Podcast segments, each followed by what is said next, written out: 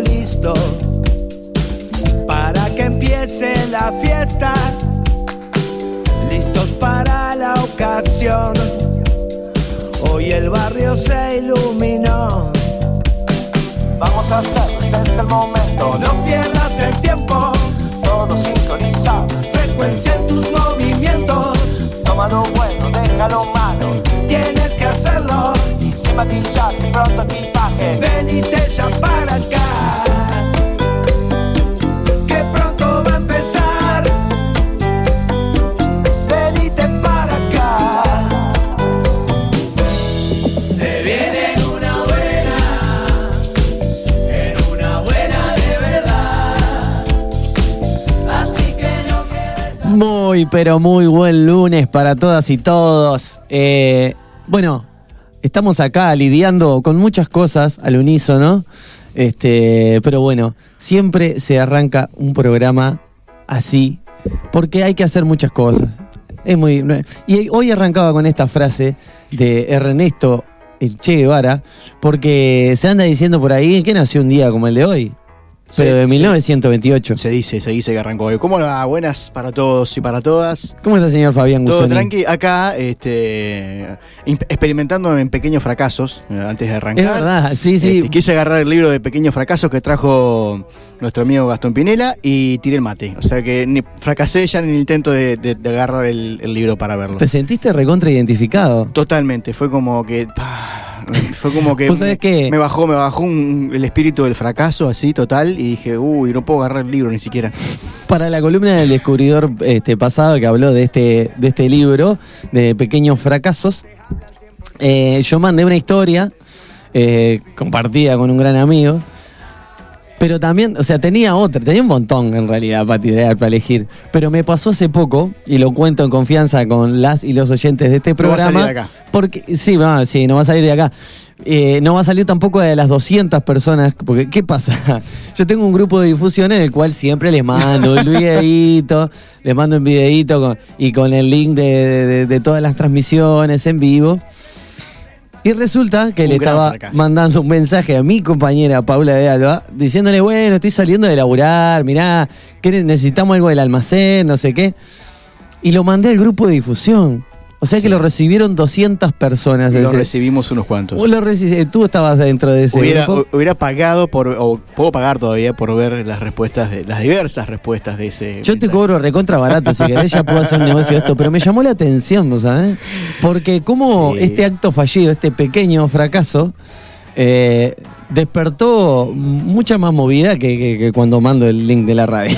Es como, eh, es como las, lo- lo- las publicidades malas que al parecer son hechas a, a propósito, ¿viste? Que hacen Esto fue como un poco, porque aparte enseguida me di cuenta y dije, no, fue un error, puse. Y que intenté borrarlo, pero no me dejaba porque, claro, es Claro. un grupo de difusión. No, no, y mucha gente diciendo, bueno, tráeme 200 gramos de mortadela, dale, mi vida, te espero. Y así un montón de cosas de estas. Eh, y el que estaba lidiando también y que está con sus pequeños y grandes fracasos es el señor Gastón Pinela, que ha vuelto del otro lado del vidrio y nos dice... He conseguido que. Fracasar una vez más. No. Exactamente, exactamente. He conseguido un nuevo fracaso. Este, pero esta vez no es un fracaso solo, no es un fracaso en soledad, es un fracaso con, con Esther.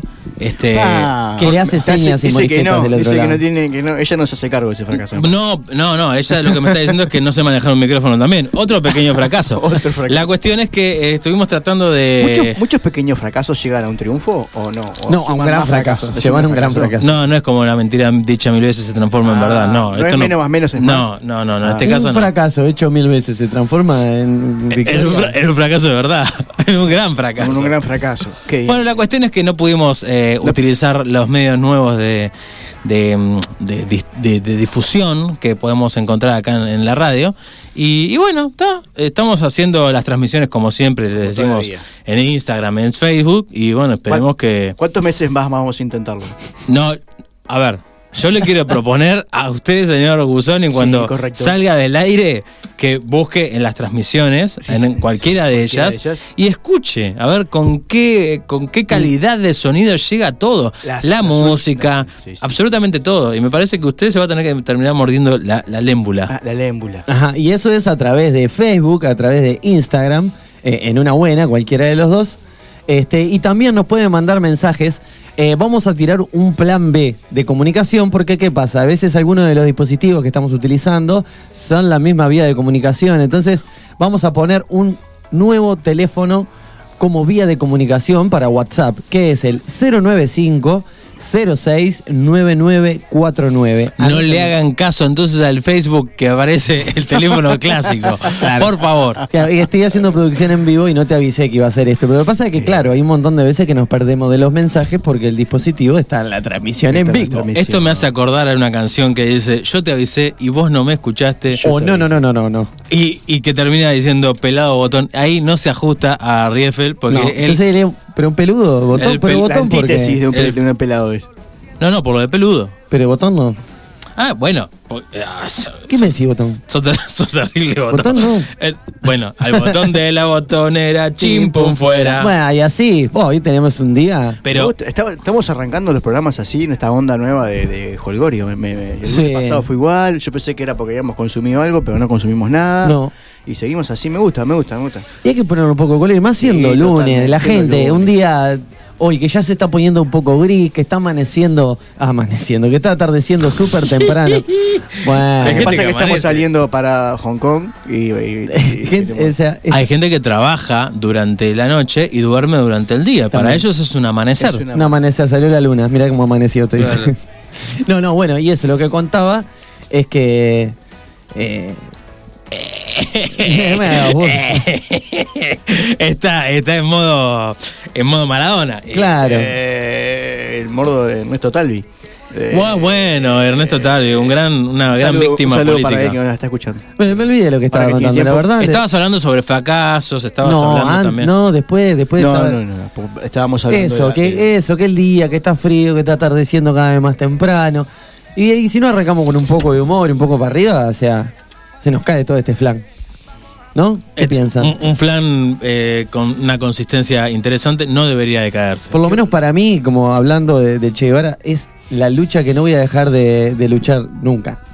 Siempre tratando de llevar eh, ahí buena onda. Alegría a las familias. Y a mí mismo también, por, por consecuencia. Yo eh, inicié hoy una, una costumbre que teníamos medio como olvidada. El año pasado teníamos la cuenta siempre de la cantidad de programas que íbamos. Em, y, y este es el programa número 21 de, de esta nueva de la era. de esta nueva La nueva temporada. era. No, no, no. bueno, Y el no. anterior te- teníamos 67. 66, 66. Llegamos- ¿Terminamos número de Capicúa? Número Capicúa, exactamente. Y, y quise hacer un, un raconto de los anteriores, el 2016, 2017, y llegué a la conclusión de que no sé ni cuándo terminamos el año 2017. Por lo tanto, eh, no, no, eh, está muy difícil llegar al número. ¿Son más, son más de 100 y menos de 150, por ejemplo? ¿Puede ser?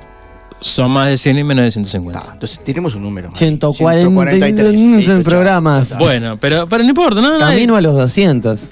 Es un camino largo. Como yo le dije en un momento, es un camino loma, va a ser el largo. Quizás mil. sobre el final de este año Cada vez más tengamos- cerca de los 1000. Tenemos que Claro, decir. claro, cada- vez más cerca de los mil, seguro. Esa va a ser la frase del viernes cuando arranquemos, es decir, cada vez más cerca de los mil. Eso puede ser también eh, para el, el año que viene. Contate hago, otro. ha- hago una pausa larguísima eh, para el año que viene. El eslogan, ¿no? Eh, camino a los mil. Camino a los O mil. cada vez más cerca de los mil. Mil eh, van a ser eh, los pesos que yo voy a apostar eh, para el lunes que viene. Porque el lunes que viene vamos a tener un programa, pero hiper Bomba. especial. Primero porque va a ser único en la historia. Vamos a competir directamente. Es como cuando un programa de televisión compite contra el famoso tanque que se lleva todo lo, lo- lo- la- la- Claro. como los espectadores. Nosotros vamos Sí. a hacer Vamos a salir a la hora de Petinati. ¿qué el pasa? 4 de copas que va a salir a la hora del partido de Ah, Uruguay. Peor. Ah, pero vamos a hacer programa el lunes que viene. El lunes que viene va, va a haber. Es va como- a haber un programa. es sí. como salir, eh, eh, como estar en, en un programa en Brasil y salir a, a la hora de la novela. Exactamente. Bueno, Estamos claro. Y justamente en Brasil, así que mm, todos los condimentos, todos los, eh, los condimentos, sí. Así que mirá, ¿y con quién, con, con quién se estrena la selección uruguaya para esta Copa América? Eh, Esther debe saber mucho mejor que yo. Es con Perú que juega con Chile el lunes 21. El lunes 21 juega Chile, eh, Uruguay a las 6 de la tarde. No se te escucha. ¿Viernes a las 21? El viernes Ahora a las sí. 21 ante Argentina. O sea, Ante este viernes. O sea, que después de nosotros. Bien, buenas le tardes, Esther. Le dejamos el dial hiperarchi mega No caliente. se vayan que viene Uruguay Argentina. Claro. Y el lunes, el lunes 21. Sí, huevón. Eh, el lunes contra los chilenos. Ahí Entonces, entonces a las 6 de la tarde, Uruguay-Chile. ¿Y vamos, qué vamos a hacer nosotros? Y nosotros vamos a tener un programa, pero escuchá, va a haber una nota, ya, ya, te- ya les digo, Es verdad. una nota con el señor Fabio Alberti para los que en algún momento de sus vidas vieron eh, Cha Cha Cha, todo Qué por dos pesos, Cha Cha Cha. eh, del tomate, ¿Mismo para este de viernes? la cabeza, para, no, para el lunes, Lunes. 21. Ah, para el lunes. Tú preguntaste que Está, está asustado. Eh, me está escuchando. Sí, eh, hola, Claro. estoy escuchando el con el, con el señor Fabio Alberti. Y también vamos a tener una nota con Gonzalo Romero, que es eh, el dueño, como les había contado, de Healthy eh, Café, que está eh, haciendo una, una movida muy linda, muy importante, eh, acercando desayunos a quienes, a quienes los necesitan. Así que ese día lunes, no sé si no le ganamos a, a la, a- a la transmisión Ah, el señor. Fabio Alberti, le recordamos a las personas que dicen, ¿quién, quién es este? ¿Quién es Fabio Alberti? Googleenlo, pues si no lo conocen, Por si les suena. sí. Eh, trabajó con, con Diego Capusotto. Eh, a- Alfredo Casero. Con Alfredo Casero. El mártir Peperino Pómuro. No, no era el mártir. no era Bueno, el mártir. él hablaba sobre Sí, el mártir Peperino Pómuro. Ah, bueno, Peperino, Peperino era un sentimiento. Yo Bueno. veía cha cha cha, veía todos estos programas humorísticos muy delirantes. Ah, muy un humor bastante particular. Y, y bueno, va a ser un honor entrevistarlo a este señor Fabio Alberti. Esperemos que, que- que- que todos tengamos la, la- cómo la me, cómo me posibilidad. gustaba el sketch de Batman y Robin. Ah, qué Ahí, lindo. bueno, ahí lo tenés. Ahí lo tenés. Era un joven Robin. No, era- era el que hacía Robin, ¿no? ¿O era Capuzotto el que hacía Robin? No, no, no, no. A Casero era Casero era Batman. Obvio eso seguro. Batman, sí. Claro. Ahora me quedo Como de pensando. tres Batman con el- Creo que Capuzotto era Robin, ¿vos ¿sabes? Ahora me dejaste. Lo que sí sé que era la gran conductora de Mañanas al Pedo. Uy, sí. ah, qué lindo. Hola, son las 3 y 47 de la mañana. Mi nombre es Rosana y esto es Mañanas al Pedo. Es, eh, Qué buenísimo. Y eh, el, el hombre tuvo un gran cambio en, en su vida y él los va a contar este para, para el lunes. Así vamos que a dejar de spoilear eso y vamos a contar Sí. lo que hay hoy. y eh, hoy el que lo cuente él. Me, ense- me enseñalan. Te, te, ense- te Me, está- me están enseñalamos. enseña- enseñalando. Bueno, hoy tenemos la columna de, de salud y ah, vamos a hablar de la lateralidad biológica, que era lo que habíamos eh, prometido en, algún- en la, en la semana pasada. Mi comensura izquierda te pregunta, ¿qué es eso? Y mi comensura derecha te pregunta, yo también quiero saber. y bueno, es algo que vamos a hablar hoy. Ah, ¿Tiene algo que ver con el maestro Tavares? ¿Tenés de un lado, a, tenés de un lado a, a- a Gastoncito y de otro lado no? No, tiene, tiene, mira, de un lado un gastoncito, del otro lado otro gastoncito y los dos están iguales de podridos. O sea, no Es haces cosa que- uno con los dos, ¿entendés? Ah, ahora, ahora que todos le dan, le dan palo a Tavares, le, vos, le, vos le das Qué feo, Ah, qué feo, ponerle eh. el palo en la rueda así. La, se- la semana, la semana pasada, cuando no habían empatado, no, el carrito! No, Gastón. te subiste al Ah, carrito de al. Yo estoy utilizando la figura poética de Seguimos. poner el palo en la rueda como se lo Seguimos. podría poner a, a Fabián, a cualquiera. Vos te fuiste. Te, te- Perdón, perdón. Quiero pedir disculpas. Que te a, tomaste a, a la familia de Tabara que nos escucha al todos los días. dedillo, al dedillo te lo tomaste y no es así. Mucama sobre todo. ¿Cómo? La mucama sobre todo, te escucho. Se puso picareca Esther también a la mucama, sí, bueno. Perdón, Fabián. Volvemos entonces a la la- Lateralidad. lateralidad. Perdón, pedile perdón a la familia. Le, yo le pedí, le pedí. Ah, le pedí con un lado solo. De- bueno. Y nada, vamos a, a hablar de eso porque eso explica por qué tenemos síntomas de un lado y del otro no, o por qué pasa, por ejemplo, que yo tengo una mano sana y la otra toda Sí, comida. trozada se la, y- se y la, comida. se la rom- me, confesó antes de empezar el programa que se la rompió toda para hablar de Para lateralidad. traer ejemplo en, en- Ahí va. Ven, esta mano toda magulladita. Bueno, esta mano, así como que ¿qué significa que tengo que romper igual la No, otra. no, pero en realidad, en realidad es, eh, a veces nos pasa, por ejemplo, que nos pasa todo siempre, nos pegamos en tal lado, nos tiramos a tal parte del cuerpo, o tenemos una- un síntoma de un lado del cuerpo y no del otro. Y bueno, tiene que ver y, y explica por qué pasa y cuál es el sentido de cada situación. Hablemos Ya. de lateralidad entonces, pero también eh, vuelve y se hace mejillones. no me haga. Esto es radio, si vos te estás riendo No, permanentemente. pero además es radio, pero eh, los que están viendo Facebook ven, ven, Que se lo, ven ellas, ellos, los ven ellos. Se rían tranquilas las que están mirando por Y los por- que miran Instagram lo ven a Fabián en un primerísimo primer plano. Porque claro, yo me, yo hablo y me muevo para todos lados y te hago un serpenteo como si es fuera como un morrocoyo. Henry ¿verdad? el antiguo, ¿viste? Claro. Ahí va, bueno, para las personas que no veían Henry el antiguo no tienen idea de lo que estoy hablando. Hoy, hablando de música y hablando de esto, vamos a eh, tener la última columna de eh, música uruguaya después de la dictadura, o sea, la música uruguaya post dictadura y con esto cerramos esto de la música uruguaya, lo que no quiere decir que no vamos a seguir escuchando y en alguna ocasión eh, citando y, y trayendo componentes de la música uruguaya. Por supuesto, de ellos nos nutrimos. Y vamos a cerrar, eh, como decía la, la- la venta del marcianito ese que contratamos por dos mangos, eh, con el deseo eh, vigoroso de Jesus de, de este equipo de trabajo, del señor Federico Reffel, que quiere jugar a qué tengo en el coco y lo vamos a hacer durante Hasta que no encuentre algo en el coco, no vamos a seguir jugando. No, pero Ah, vamos, jugamos a llegar- una vamos- vez sola. Vamos a llegar a los mil entonces. 42 minutos. Jugamos una vez sola. Cinco minutos, hicimos uno cada uno y ya está. Y yo sigo trayendo la propuesta porque, por ejemplo, hoy, si un Fabián Gusoni se queda, podemos jugar. Si una Esther, que está del otro lado del Sí, esta tiene que jugar. Esther, que está del otro lado, tiene que jugar, que no jugó. Y me parece que es un juego que se le puede sacar un jugo bárbaro. Un jugo al Un juego. jugo bárbaro. Al juego del coco. El otro día en cinco minutos, mira, ¿sabes gente que me dijo, mira, no me haga reír tanto que se me va a salir la glotis? El otro dijo, no me haga reír tanto que escupí, un pedacito de pulmón. No me haga reír tanto que no se me salen los postizos. Y así con un sinfín de, de gente, no me haga reír tanto. Entonces, bueno, vamos a hacerlo un poco más serio para que la gente no se ría tanto, pero vamos a hacerlo bien. Entonces, a partir de este momento, usted va a presentar lo que va a venir a continuación. Bien, eso es una muy buena pregunta. Lo que viene a continuación, por lo general a esta hora, The es una canción, ¿verdad? Eh, canción, la cual hice en la semana, la listita de las canciones, y Sí. tengo que buscarla porque no la recuerdo. Pero si, si no, la debe ser un track espectacular de la música uruguaya. Por supuesto, porque en esto de estar colaborando con la música Y si será nacional. uruguayo, si hablamos de Uruguay, hablamos de música, te digo bigote, te digo peludo pelado, Pelú volado. te digo los Julio Urano. ¿Qué, ¿Vos qué decís? Que, Pablo López. que le estás haciendo burla a Jaime Ross. Usted está en lo cierto, pero esto no es una burla, Gastón, es un No. homenaje. Esto es un homenaje porque, escúchame cuando te hablo, porque hermano, hermano, te estoy hablando, hermano.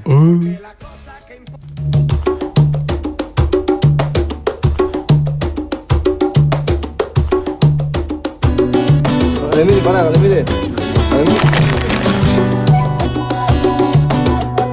Hermano, te estoy hablando.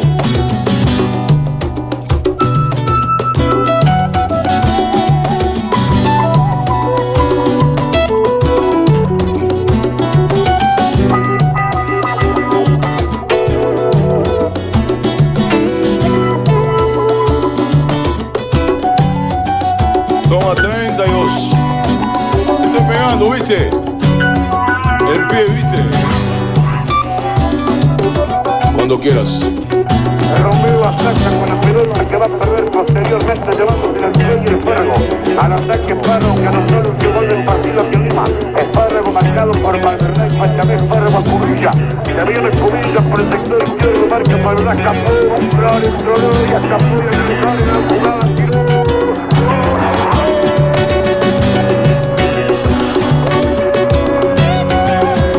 Las cenizas al viento se pierden sobre el mar picado.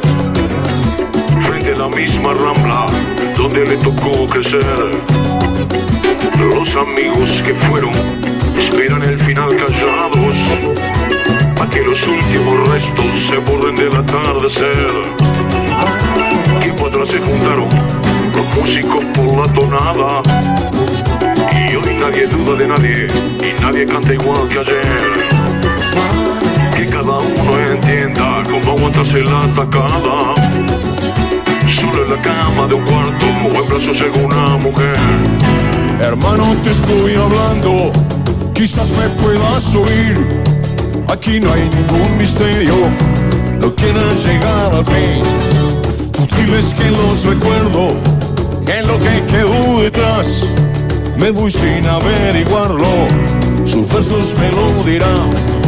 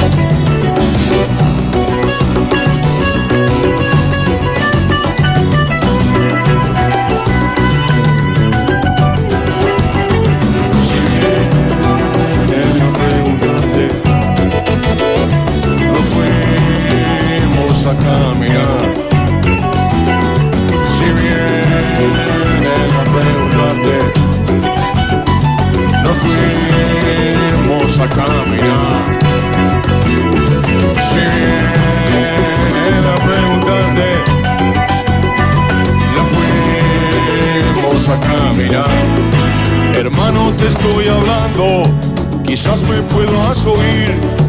Aquí no hay ningún misterio, no quieran llegar al fin. Tú diles que los recuerdo, que lo que quedó detrás, me voy sin averiguarlo. Sus versos me lo dirán,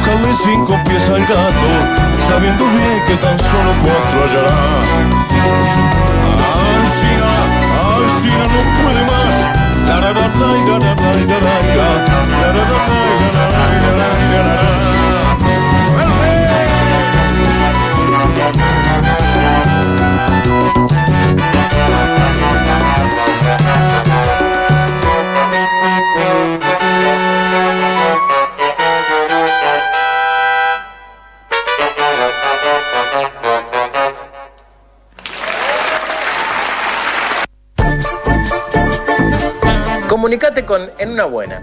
WhatsApp 094 90 10 07. Mail en una buena magazine arroba gmail.com. Instagram arroba en una buena. Facebook en una buena.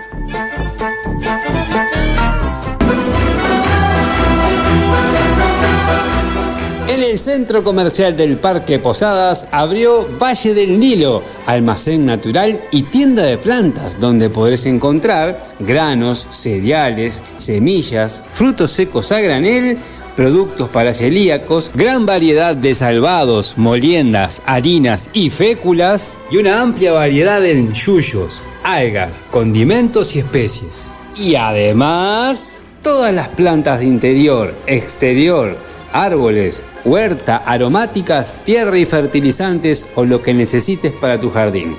Pedí las listas de precios por WhatsApp y recibilo en la comodidad de tu casa al 092 003 079. Envíos sin costo. Busca Valle del Nilo en las redes sociales y participa de los sorteos semanales por una hermosa planta de interior. Valle del Nilo 092 003 079. Si necesitas hacer una mudanza, no lo pienses más. DT Transportes es una empresa especializada en servicios de mudanzas. Más de 20 años de trayectoria. Armado y desarmado de muebles, sanitarios, electricistas, albañiles, limpieza post y premudanza, venta de insumos. Coordina ya una visita gratis. Consultas al 094 477 139 o al www.dt.com.uy. Múdate feliz. Múdate con DT Transportes.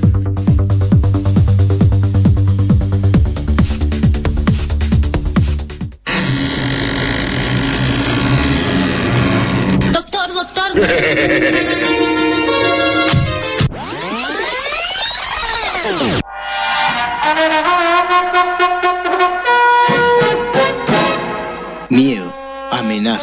lucha y prevención.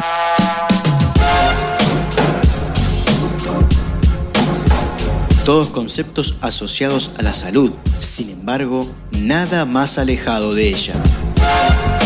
Te propongo desaprender y descubrir que la salud es conocerte, aceptarte y desarrollar todas tus dimensiones libremente para así integrarte con tu entorno y la naturaleza.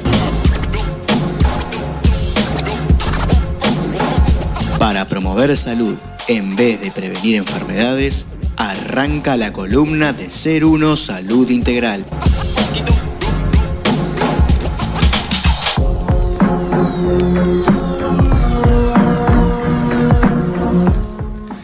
Y bueno, acá lo tenemos sentado yo a mi derecha, bueno, Gastón Pinela también a su derecha, y lo vemos con una sonrisa gardeliana, una sonrisa de costado. Hasta el cartel de FM Ciudadela que está en el fondo acaba de ponerse torcido. ¿Y por qué, señoras? ¿Por qué, señores? ¿Por qué vamos a hablar de lateralidad? Lateralidad biológica de la mano, de la mano derecha o izquierda del señor Fabián Guzón. Buenas tardes, Fabián. ¿Cómo están? ¿Cómo se siente, gente? Como, acá, como un cangrejo. acá eh, en un ambidiestro de la, de la columna. ¿Cómo andan, ¿Cómo gente? sería ¿Eh? ¿Cómo sería un ambidiestro de la columna? Y sería La maneja con los dos, eh, con los dos lados de la boca. Me pego con las dos. Muy bien. Pego con las dos. Este, como grandes, grandes que le han pegado con las dos. Pero bueno, está, dejémoslo por ahí. Cada vez se está transformando más en una columna de fútbol esta, esta Sí, sí, columna. no. O sea, tiene, No, yo no hablé- no o sea, hablé nada. Tiene ribetes eh, de, de de- futbolísticos. Ya, el nombre de- de este tema en particular ya es como. Tiene un poco de nombre, como de lateral, ¿no? Como que voy a sacar un óvul. Claro, va a venir a hablar de, Vamos a hablar acá de, de laterales. del ¿no? pelado Cáceres, va a venir a hablar del lateral. Mirá, qué grande Fabián Cuente- cuéntenos, cuéntenos cómo es la mejor manera de encarar este, este tema cuando hablamos de lateralidad, ¿no? ¿Qué es lo primero? Antes que nada, y para cerrar el tema de fútbol, eh, le vamos a preguntar Sí. a Esther sobre el programa de fútbol. ¿Arrancó el programa de fútbol? Al fútbol 5? 5. Había un- ¿Te Que acordás no- que iba a empezar un programa de fútbol 5 Esther en esta escucharlo. emisora? Te lo dije el otro día que no. No, claro, pero lo hablamos fuera del aire y Fabián ¿Vos no, que sabía. ¿Qué estás escuchando cuando te habla Esther? Esther, dijo a que te ella- preguntara. yo a ella le presto atención. Lo que pasa es que ella te podía contar de primera mano. No, no va a comenzar por Ah. ahora. Ajá. Bueno, está. la será pandemia. para otro momento, nos quedamos ah, con la gana. Claro. Capaz de la pandemia, donde puedan ingresar Bien. más personas. el Claro, porque protocolo tiene se cinco. abrir un poquito más. Claro. No, porque- pero en realidad tiene algo que ver con eso. Había muchos invitados y los querían traer y Sí, bueno, ah, estaba bien, difícil. bien, Ah. está bien, A entendí, pesar entendí. de que fuera fútbol 5. Bien, bien, bien, bien. Bueno, gente, vamos a arrancar, vamos a arrancar a hablar de este tema que es la lateralidad, que quizás en algún momento lo hablamos, principalmente cuando hablábamos de la de lo que de lo que eran las, las situaciones eh, que nos pregu- me preguntaban, bueno, me pasó tal cosa en tal lado del brazo, en tal lado de la pierna, en el tobillo, como le había pasado el otro día. Y bueno, tiene una explicación y no es en esto de que no es las cosas no pasan porque sí y los síntomas no pasan eh, por casualidad y todo es un sistema eh, perfectamente armado por parte de la biología para poder de- generar soluciones biológicas, que es lo fundamental. Siempre tenemos que pensar cuando nos pasa algo que estamos solucionando. Si, si yo tengo un problema en, en el brazo, o eh, bueno, ¿qué hago yo con ese brazo? Y lo que está haciendo el cuerpo es generando una situación para que yo no use ese brazo, porque donde yo lo uso, eh, me está generando una situación. Pasa, por ejemplo, con la tendinitis, que por lo general tiene que ver con temas de, la- de trabajo. Entonces, eh, ¿para qué se genera tendinitis? Y bueno, porque si yo estoy en un lugar que trabajando que no me gusta, ¿qué hace el cuerpo? Haz- genera algo para que yo No moleste, un dolor. no, no- no- no vaya a trabajar o no, o no lo use. En el caso, en el sentido aparte, es bueno, ya que tengo que ir a un lugar a trabajar, voy a hacer más tendón para poder resistir. Ah, como que se está regenerando, ¿no? Como para poder, para poder resi- soportar. un futuro eh, un futuro conflicto que en este caso es tengo que ir a un lugar que no quiero o estar en un lugar que no quiero estar Pero la manifestación del dolor es la reparación ya de... Acuérdense que cuando hablamos de músculos y, y Tendones. tendones y huesos, siempre el dolor es reparación. O sea, eh, es si, si, por ejemplo, si a vos la tendinitis te viene por eh, después que después que salís de tu trabajo, el problema seguramente está en el trabajo.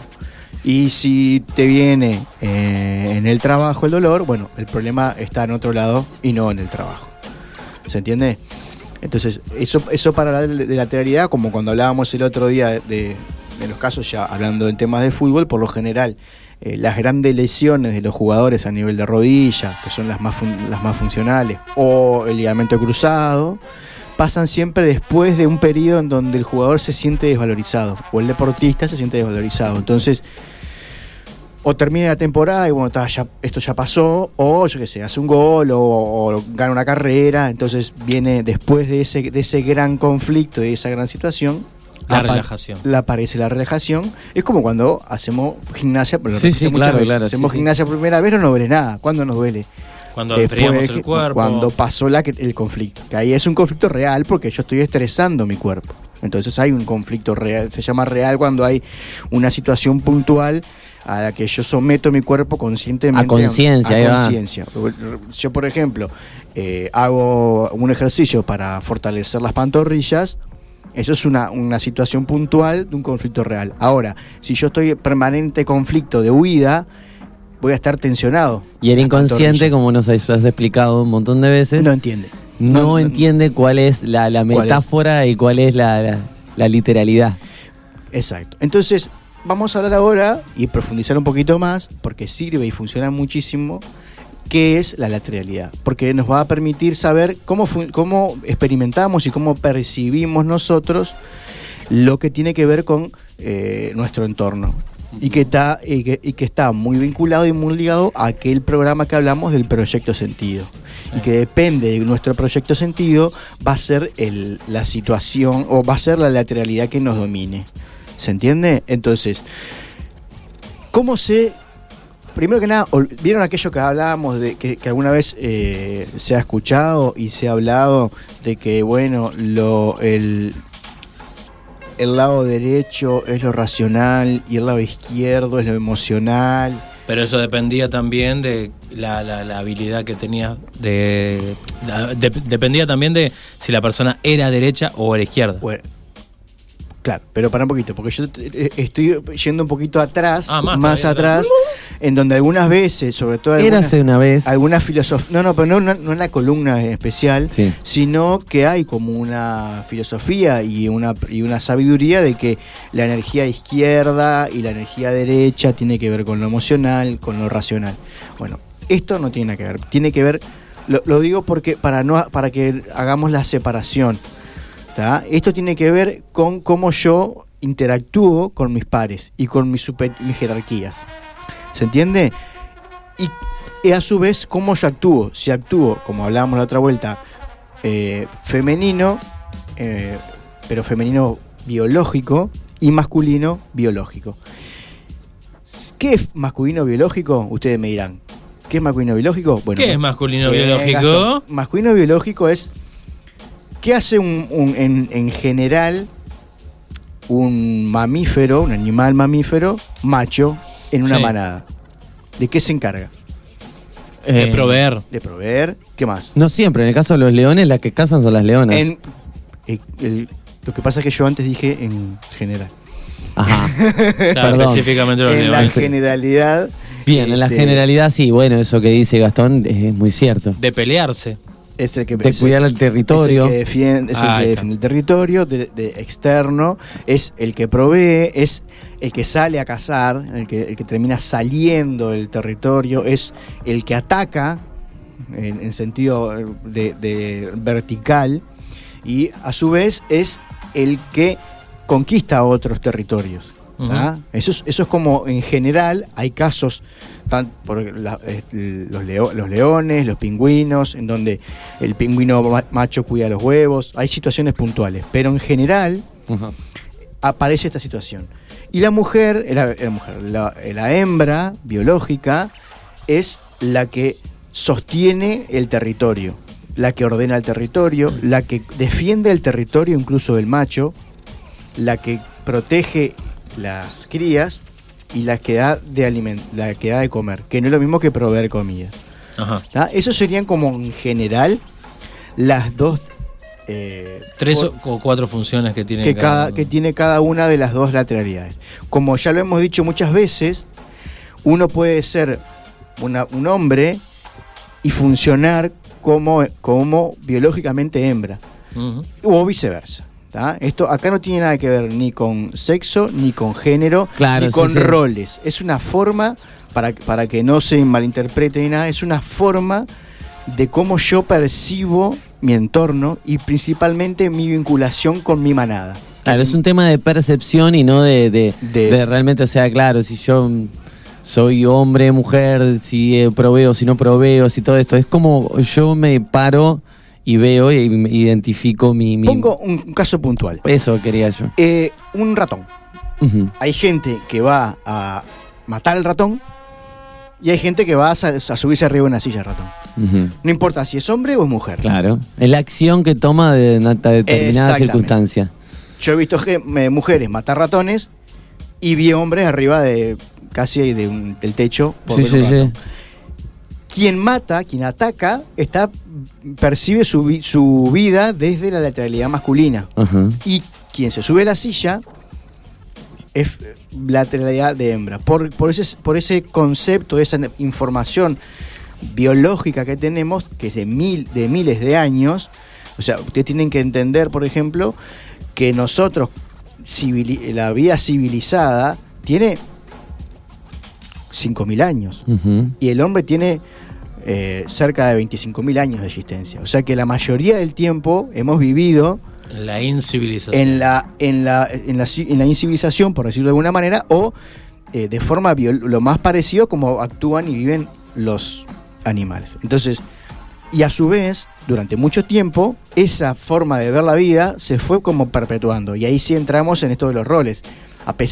Esa, esa información biológica se siguió manteniendo hasta que no hace mucho tiempo la mujer empezó a tener más derechos, más, más, pero durante mucho tiempo, a pesar de estar en civilización, la mujer se quedaba en la casa y el hombre salía a trabajar. O sea, pese a, avanzar en civilización, en esas situaciones se mantuvieron y, y recién ahora estamos entendiendo que, que todos podemos ocupar sí. cualquier rol sin importar el, el género ni, ni- ni nada. Entonces, eso es- está bueno aclararlo porque después piensan, ah, pero que yo soy mujer y me gusta. Sí, ya sabemos. Claro.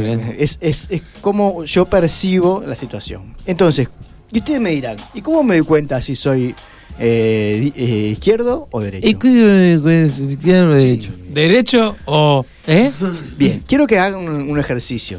Quiero que aplaudan. Eh, Justo vos agarrás el termo, pero quiero que aplaudan. Una vez. Y, y mantengan la mano, la mano Pegada.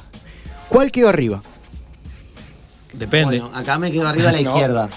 Ah, ah, pero ¿cuál? vos Aplaudí y, y ¿cuál quedó arriba? ¿Y vos cuál fue el primer movimiento que hiciste? Yo moví la mano derecha y la acerqué a la izquierda. Bien, Y cuando yo te dije que eh, cuál es la mano que estaba arriba, vos para dónde inclinaste el- el- el ma- la mano. Y hacia mi izquierda. Bien, ¿cuál te quedó arriba? Y la izquierda. O sea. La mano izquierda, vos giraste la mano así y la mano izquierda te quedó arriba.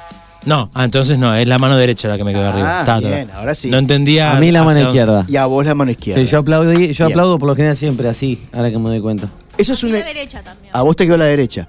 A Esther le quedó la derecha. Bien. Y- Eh, ¿Podemos despegar las manos? Sí, sí, Ah, pueden, despegar las manos, en sus casas también despeguen las manos. Este, y les voy a dar otro ejemplo por las dudas. Ajá. Eh, hagan como que va. ¿Eh? Pará, pará, que va a hacer otro test. Voy a hacer otro test porque puede pasar que hay gente que sea ambidiestra. Ajá, a ver. Quiero que ahora hagan como que van a disparar. ¿Con qué mano disparan? Como que hagan un- como tiene un arma. Derecha, derecha. Ahora el señor Federico Reffel está usando la derecha en vez de la izquierda. Y derecha. Bien, y ahora hagan como que van a amamantar a un bebé. ¿Con qué mano lo sostienen?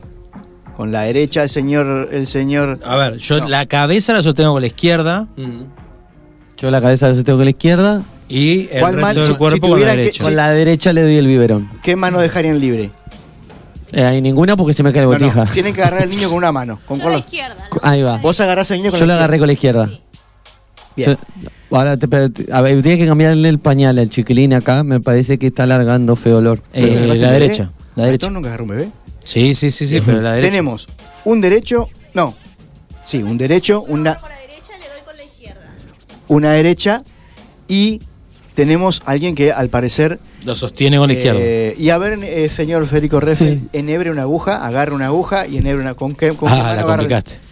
Bien, Intentaría agarra- con con la- mano con la derecha, derecha. agarra, bien, viste, a vos te pasa eso.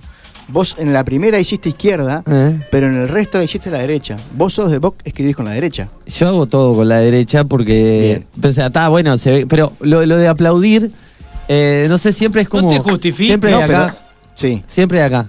Siempre acá y ahora que me pongo a pensar, siempre que empiezo a aplaudir, siempre es como esta. Así, la izquierda sobre la derecha y aplaudir. Bien. Esther que quedó pensando ahí. No, quedó chusmeando a ver cómo aplaudía. Quedaste chimbeando. Bien. Ahora que ya sabemos si soy derecho o soy zurdo, les voy a explicar qué, qué- qué implica cada una de las situaciones. La mano, la mano jerárquica se llama, que es la que está La que predomina en la que acción. predomina la acción, tiene que ver con eh, mis jerarquías. ¿Qué son mis jerarquías? Mis padres, mis abuelos y mis hijos o nietos, las jerarquías, o sea, lo- la- la- lo vertical en mi familia. Y la otra mano tiene que ver con los laterales. ¿Se entiende? Entonces, yo siempre que me pase algo que tenga que ver con, una rela- con relaciones, y en relaciones hablo los brazos, las manos, la piel, tiene que ver con las relaciones, los ojos, todos a los sentidos, menos la boca. Dentro de la boca sí están los temas de los dientes y dependiendo de qué lado de los dientes. Igual los dientes, los dientes es un mundo aparte, que un día capaz que podemos hablar.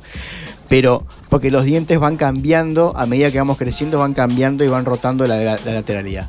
Pero yo tengo que entender que la izquierda es la que yo uso para conectarme con el afuera, aparte.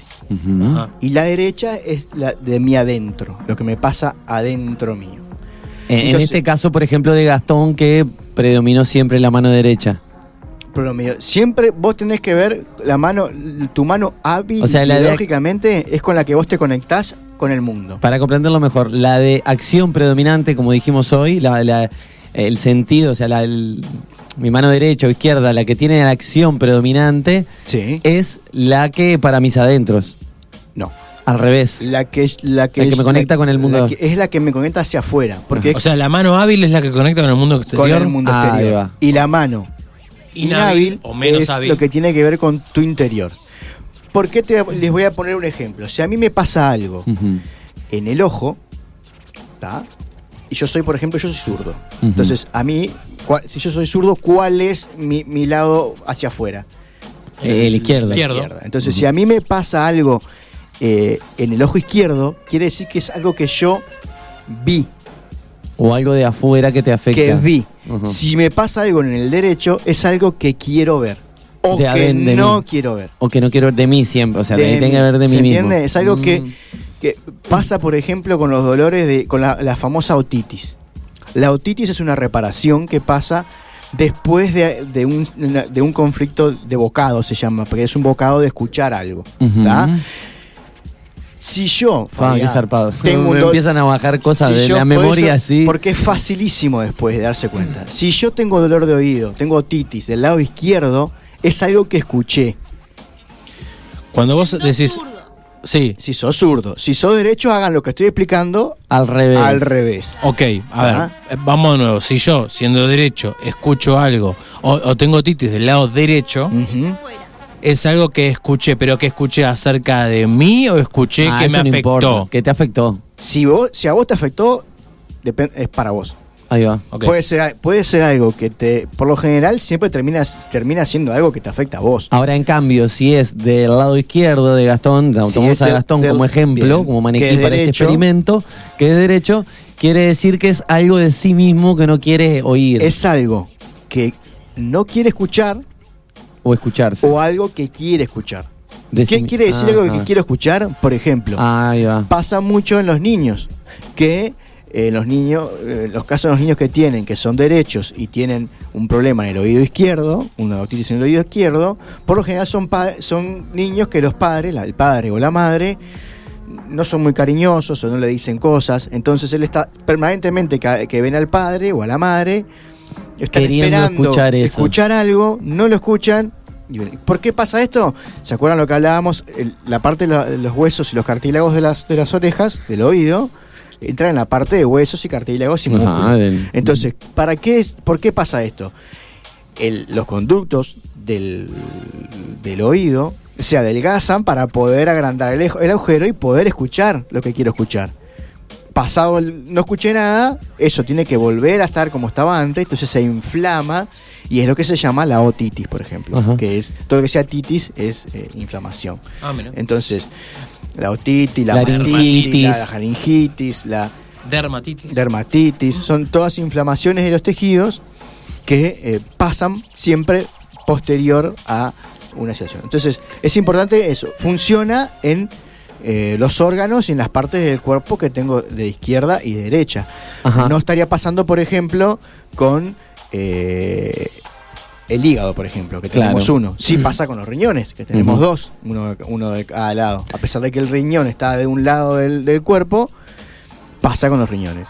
Pasa con el, pero pasa con el con los pulmones. Con las cosas que, te- que están de apares. Las que están de apares. Y aparte con las partes, o sea, si yo tengo un, un una mancha en, en un lado del, del cuerpo y no, y no del otro, por- las manchas, por ejemplo, tienen que ver con un conflicto de imagen. Mira. Si yo me- a mí me aparece, por ejemplo, eh, una, una verruga del lado derecho del lado derecho de la cara en el cachete, todo lo que pasa en mi cara es un conflicto de imagen, de imagen hacia el- eh, lo que yo quiero mostrar al mundo. Y dependiendo de mi este, lateralidad va a ser eh, Es un un- lado, una o para mí o hacia afuera. Poniendo a Gastón de, de ejemplo, que es derecho, los que son zurdos, repetimos, háganlo a la inversa. Si a Gastón le aparece en el lado derecho de su cara una, una verruga, es un conflicto de imagen sucio. O sea, la imagen que está dando. Bañate, Gastón. Bañate, Gastón. Ese chiste sale siempre que explico esto. Ah, pero acá, a ver, los que ven, tengo, tengo una. Tenés una, Como bueno. una lunar, una verruga, Sí. no sé, no sé interpretar qué es esto. Se- eh, Bueno, sí, eh, se puede llamar. Es como esa verruga que tiene Cacho de la Cruz, ¿viste? Ajá. Esa sí. que, que es eterna ahí, que siempre estuvo ahí. ¿Y, ahí, ¿Y qué sería esa...? Es un conflicto de imagen de algo sucio. Algo sucio. Está, igual está más cerca de la nariz, que la nariz siempre tiene que ver con el peligro y con el sexo. Entonces, Ay, ay, ay. después hay que ver si vos naciste con tengo que abandonar el estudio un momentito, si vos ya vengo. Te apareció esa mancha en algún momento, porque todo depende mucho de eso, ¿no? De qué momento te apareció. Si uno nace con una mancha, es una información No, no, no, no, no, sí, con de ans- ¿Ah, ancestro. vino después? Mira después. Si vino después y es del lado derecho, es un conflicto de imagen que estoy dando.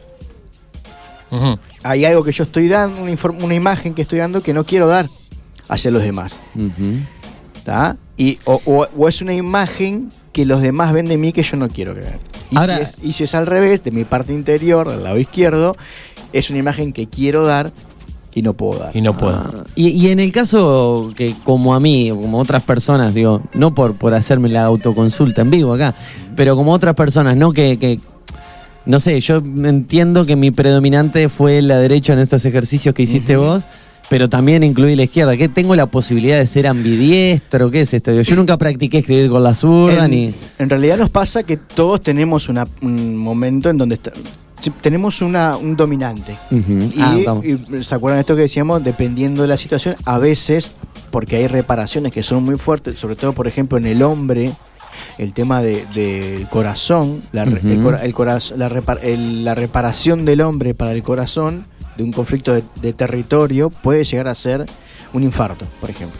Entonces, muchas veces, lo que hace el- la biología para evitar ese infarto, cuando soluciona, eh, eh, cambia de hemisferio para no eh, generar ese, esa reparación fuerte y genera otro tipo de Otro reparación. tipo de reparación. Para eso hay que trabajarlo, por eso cuando yo voy a la cuando voy a la o cuando voy a la consulta o cuando a veces eh, doy algún taller o algo, eh, hay veces que no está bueno reparar, porque hay reparaciones los Que pueden llevar a algo peligroso. llegar a algo peligroso. Entonces, eh, hay que tener mucho cuidado.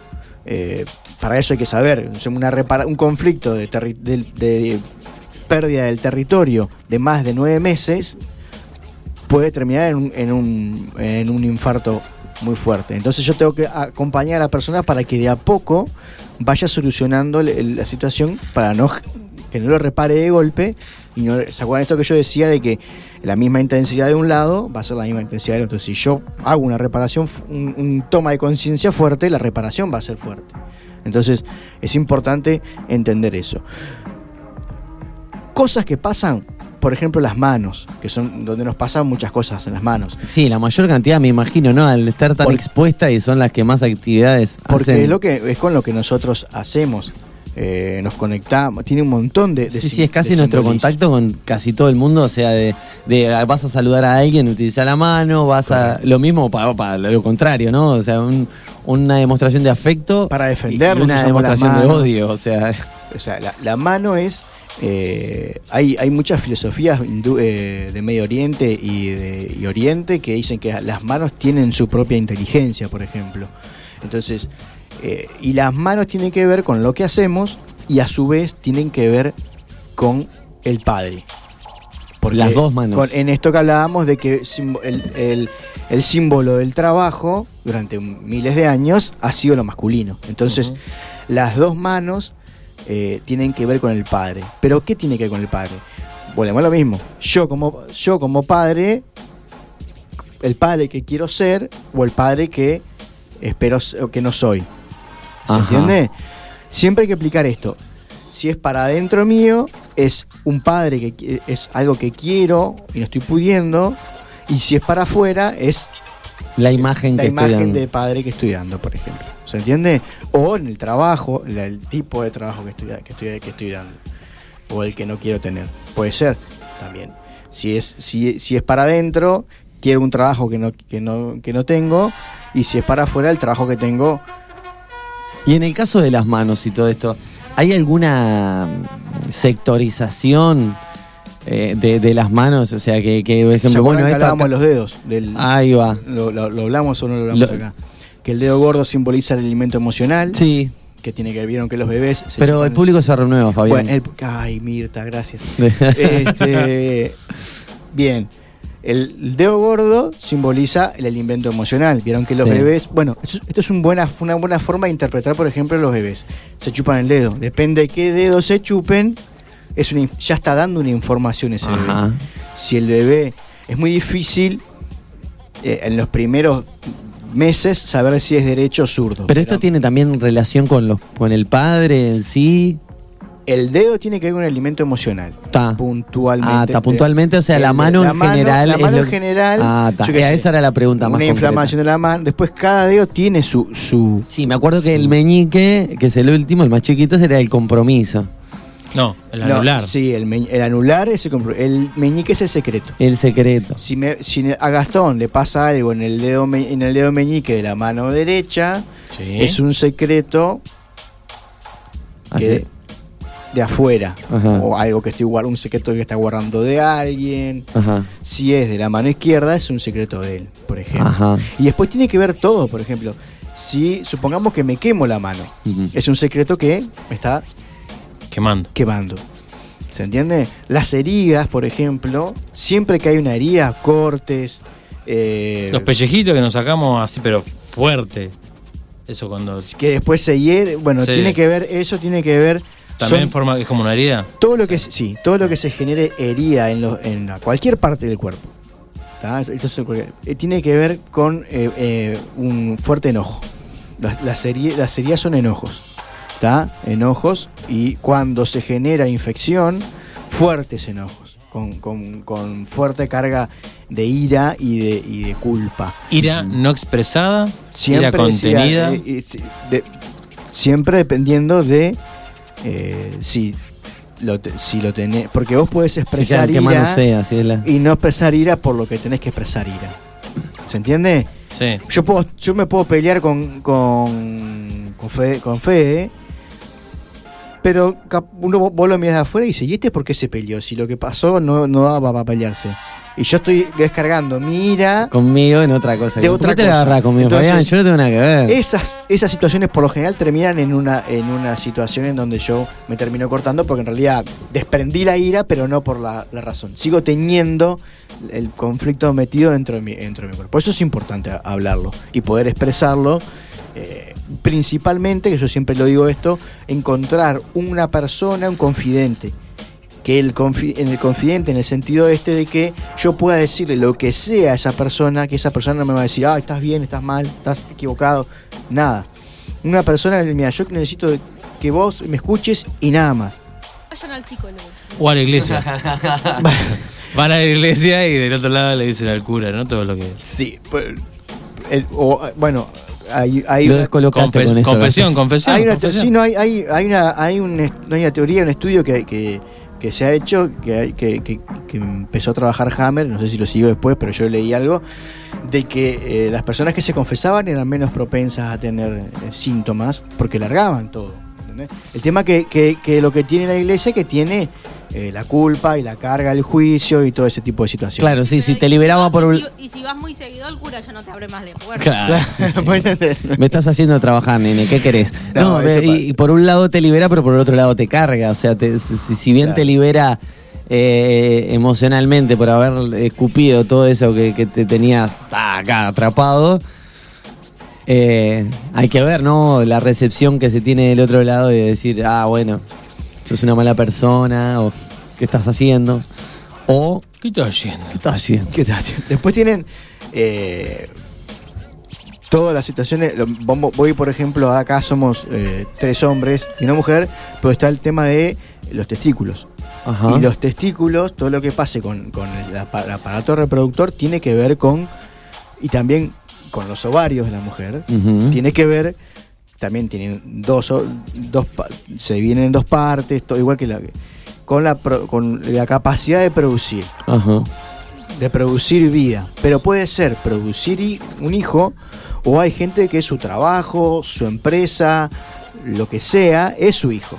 Todo lo que tenga que ver con la creación de algo. Todo lo que tenga que ver con la creación de algo y que sea importante para esa persona, porque hay gente que crear o no crear le da lo mismo, pero para las personas que su- lo que ellos producen es importante, los artistas, los eh, bueno, la gente que trabaja, que produce, Escritores, un libro. los escritores, todo ese tipo de situaciones en donde lo que vos producís es muy importante para vos, tienden a tener ese problemas en, en- en esta parte del cuerpo y obviamente es algo que producí o algo que no puedo producir o eh, hay que buscar siempre esa, esa lateralidad y poder entender de qué eh, lado de los dos está funcionando. Y a su vez recordar que también nos conecta con, eh, por ejemplo, una, un, un problema, cualquier problema que pase en, en los pechos, sobre todo en las mujeres, que son las que tienen la función biológica, entre comillas, y vuelvo a recordar, función biológica, de proteger a las crías. Y de alimentar. Es el primer lu- el lugar donde nos sentimos más protegidos cuando nacemos, es en, en El el, seno pecho, materno. en el seno materno, está la frase el seno materno, en el seno del hogar. Mm. Bueno, para una mujer de derecha, no, de derecha no, para una mujer de derecha, el, el si Votaste a Manini, a ver qué te pasó. Sí, los conflictos del seno derecho tienen que ver con eh, una protección externa. O, Claro. no me, o, o no me protegen, por lo general tiene que ver con el marido, con, eh, con la madre. O sea, una situación en que alguien que me tenía que proteger no me protegió. Y el izquierdo tiene que ver con la protección de, de- del mi nido. O sea, mi hijo.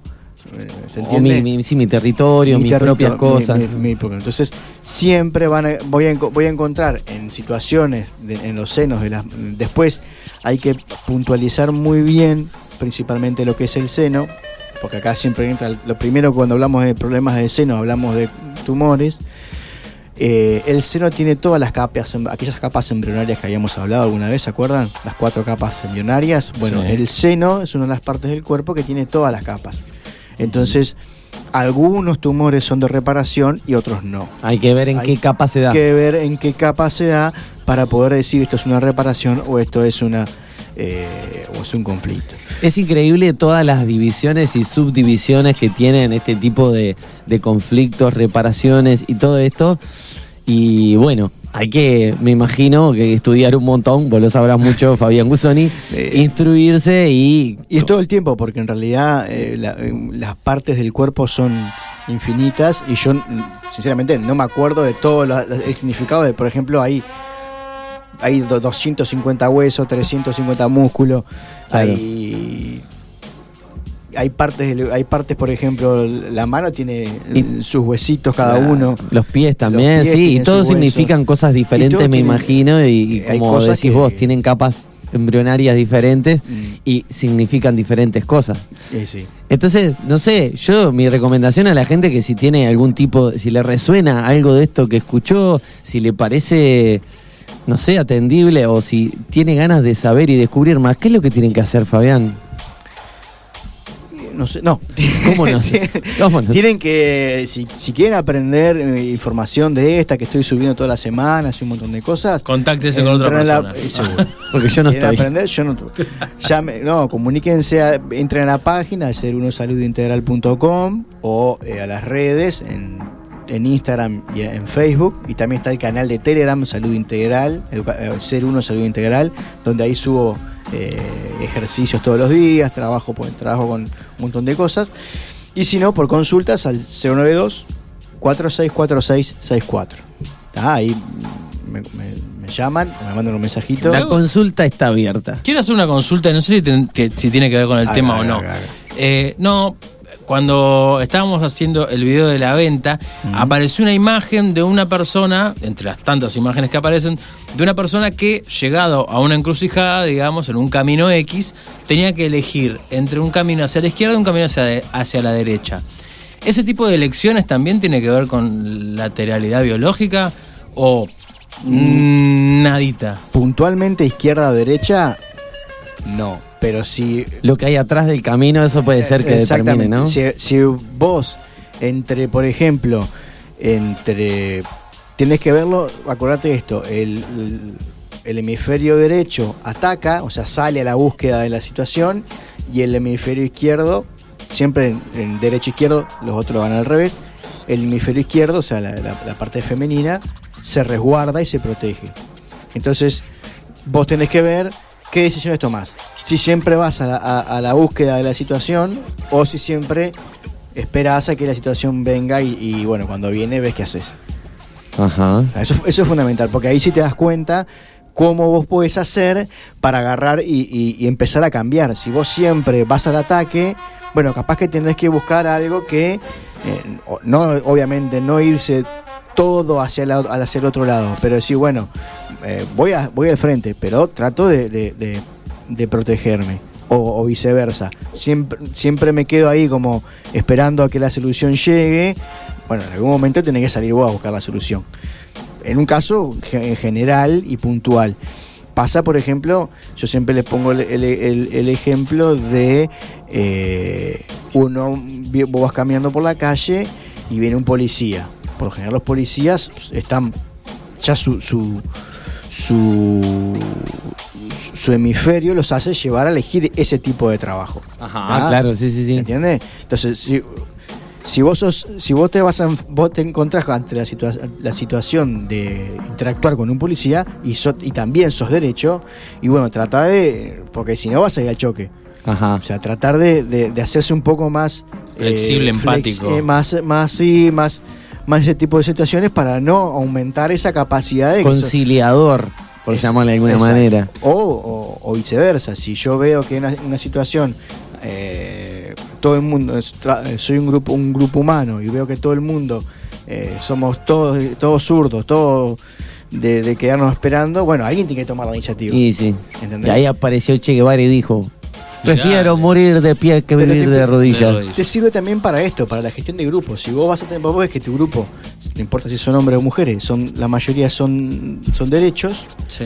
Si bueno, acá eh, va a haber encontronazos porque todos son de, de, de buscar la iniciativa y de conquistar territorios. Siempre va a querer, van a querer hacer algo y que se, le, que se les reconozca que eso, eso es suyo. Ahora, si vos estás con un grupo que la mayoría son femeninos, eh, vas a tener que ponerle ganas porque ese grupo va a necesitar que alguien lo, lo este Lo lidere como de alguna lo- manera ahí como Y la- que dé el puntapié inicial, claro. Que, que dé la situa- que principalmente que dé una- un, un mensaje de eh, seguridad. Y, y la última, si, si amerita respuesta corta, sí, si Sí, no, dale. la dejas para una para un Sí. especial. Especial. El. Ahora se me olvidó el término. No. Bien. Se Es me más- olvidó es más larga la pregunta que Bueno, Ah, el disléxico, el disléxico. Ajá. El disléxico. La dislexia La no dislexia. tiene nada que ver con la letrería. La dislexia tiene que ver con secretos en la familia. No dichos en la familia. De mensajes no claros en la familia. O sea que el dedo meñique, tanto en la mano como en los pies, tiene que ver. no es secretos. No Una cosa es un secreto. Que un secreto es algo que no. que, que no Vos sabés que es secreto. No puedes decir. No dichos son cosas que pasaron, Sí. pero que Y que ni siquiera vos sabés. ni siquiera vos sabés. Son, secret, son secretos familiares, pero no son secretos tuyos porque vos ni lo sabés. Bueno, la le estamos dando letra al- Si vos- a, un, a un guionista mexicano ejemplo, para las próximas novelas si vos- que se llame La Dislexia. Claro. O sea, Si vos, por ejemplo, yo te digo, vos sos disléxico y yo te digo esto, y vos. ¿Se va cómo se va a llamar la novela? Todo me male sal. claro. Todo me male sal. Y ahí viste un título disléxico y te eran toda una Ah, trama de secretos. Eh, sí, no puedo seguir. Sí. No, no, no, perdón. no, no. Eh, si yo, vos ahora, por ejemplo, suponete que vos sos disléxico y te digo esto, que hay cosas no dichas en, la- en tu casa. Entiende todo al revés. Ahí sí pasa a ser un secreto. Porque vos ya sabes que puede haber información y si vos haces una pregunta y no te contestan, ahí empiezas a tener conflictos de secretos y de... Pasa ese secreto cuando vos sabés que hay una información que no se dice. Hasta el momento vos no sabías que no había una información que no se dice.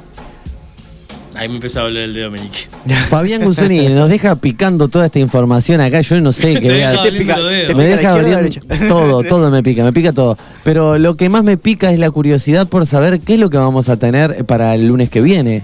Si lo tenemos claro, capaz que no. No, no lo tenemos claro. Perfecto, va a ser una columna No, sorpresa para no, el no, lunes que viene. no, prometo que en estos días en el grupo lo vamos a decir. Ah, bueno. No, O puedo, puedo, puedo también este, recibir sugerencias. Mí me encanta porque el lunes que viene. Yo quiero que cuente el, chistes. El programa de, de que va a estar Alberti, que va a estar va a estar compitiendo contra el tanque de Uruguay. Es el lunes que viene, ya 21. Bueno, podemos es el hablar lunes que de- viene. Exacto. Podemos hablar de sexo. Bueno. Eso vende. Que es, es triste, pero es cierto. ¿No? ¿Qué? ¿El, el partido de Uruguay o, o Lo del partido de Uruguay, digo, O el lo del sexo- partido de Uruguay. o sea, O el sexo durante el ¿Sabes? partido de Uruguay. ¿Sabes? O sea, vos estás pensando, ¿qué viene ahora? ¿Qué viene ahora? La pausa. No, viene una canción, Ah. viene una canción. Viene una canción. Pero ¿cómo se llama la canción? No sé. No me preguntes. Ah.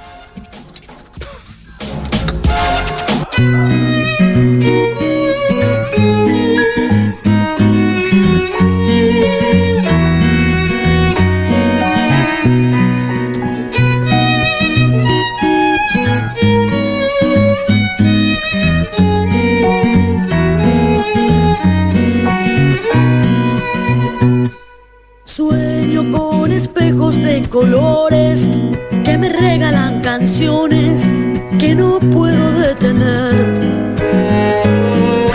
Tengo en la cabeza algunas flores, tengo amigos y canciones, no me falta tu querer.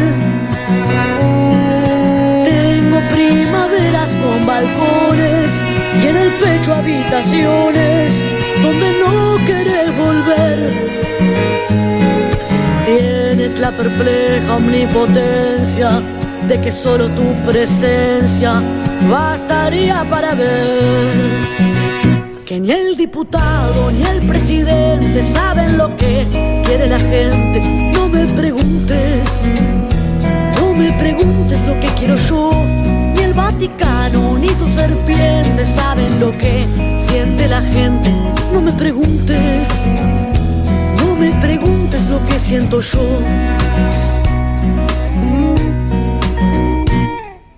Tengo la mirada entre las manos y en la piel tengo los planos de lo que seré después. Dejaré pasar el desengaño, tengo tiempo, tengo años, viviré en tu procesión. Cuando las luciérnagas se apaguen, volverás a los destellos de la luz que yo te di. Ya me tropecé entre las tinieblas, navegué entre las tormentas para ver salir el sol. Ni el diputado ni el presidente saben lo que quiere la gente. No me preguntes. No me preguntes lo que quiero yo, ni el Vaticano ni sus serpientes saben lo que siente la gente. No me preguntes, no me preguntes lo que siento yo. Mi lugar siempre con vos y entre escombros de papel. No hace falta decir más, no me preguntes. No me preguntes por qué guardaré tu corazón en las memorias del té. Cuando quieras regresar, no me preguntes, no me preguntes volver.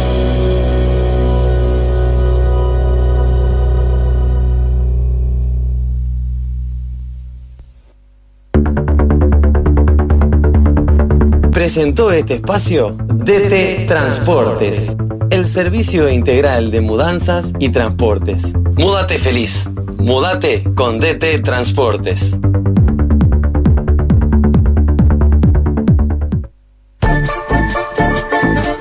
Comunicate con En Una Buena.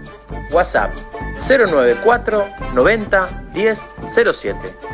Mail en una buena magazine arroba gmail.com. Instagram arroba en una buena. Facebook, en una buena.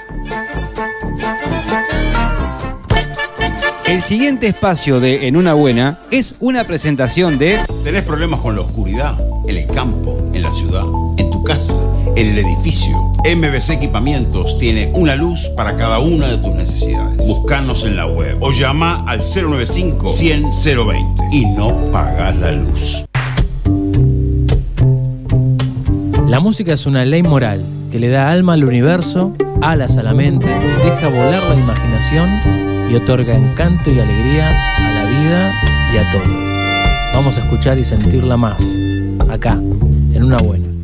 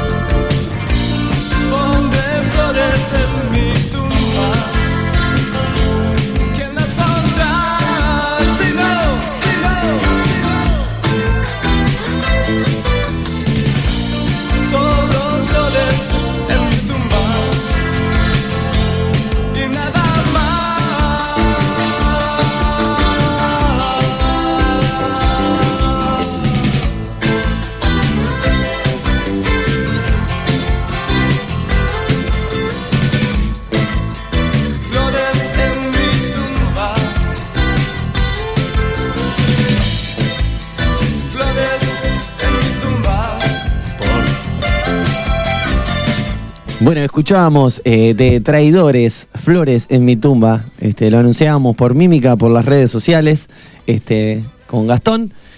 Anteriormente a Flores en mi tumba, escuchábamos la canción de Luciana Mochi, que yo para hacer el guiño y para hacerme el gracioso, dije, no me preguntes, que así es como se llama la, la canción. Eh, soy loco, bárbaro. Y, y bueno, estamos escuchando esta banda y esta canción porque, como anunciamos, se viene eh, el último, la última columna musical del rock eh, pre-dictadura, durante dictadura y hoy post-dictadura. Sí, aclaramos que no vamos a llegar hasta, hasta los tiempos actuales, porque ya casi todas las personas, si no todos, ya conocemos al dedillo la obra de los... eh, Mm, bueno, te, te sorprenderás. Yo eh, me he cruzado con mucha gente que no está muy interiorizada con la música en general eh, nacional y que desconoce de, de- de hitos, yo qué sé, de bandas como esta, como Los Traidores, como Los Estómagos, que, que fueron haciendo la historia musical. Claro, por eso digo que del 97 a esta parte, hasta la actualidad, no lo vamos a tocar porque calculo yo que dentro de la gran mayoría de las personas Pregunta. hay un, Pero- un pero el cierto cua- conocimiento. ¿El cuarteto de Nos entra Y antes sí, del el- 97? Sí, claro, obvio, pero, ¿no? pero Ah, hay- ta, ta, ta. por ejemplo, iba a citar ese ejemplo. No hay gurizada que hoy por hoy escucha el cuarteto de Nos cierre, y no. que piensa que,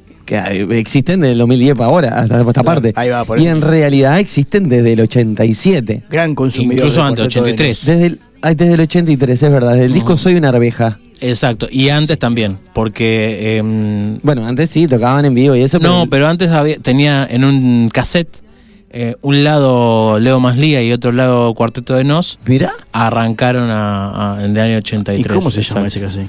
No lo tengo acá, pero lo pueden buscar. eh, creo que en algún momento de la columna puedo llegar a. Mirá vos. a- Mira, a dijiste, mirá, escucha esto. Dijiste Leo Maslía y empezó a sonar en el fondo. Ah, estamos conectados. Ah. Fabulantástico. Bueno, y lo que estábamos escuchando que trajo Fede de los traidores eh, era parte del libro Montevideo Agoniza, que es del año 1986.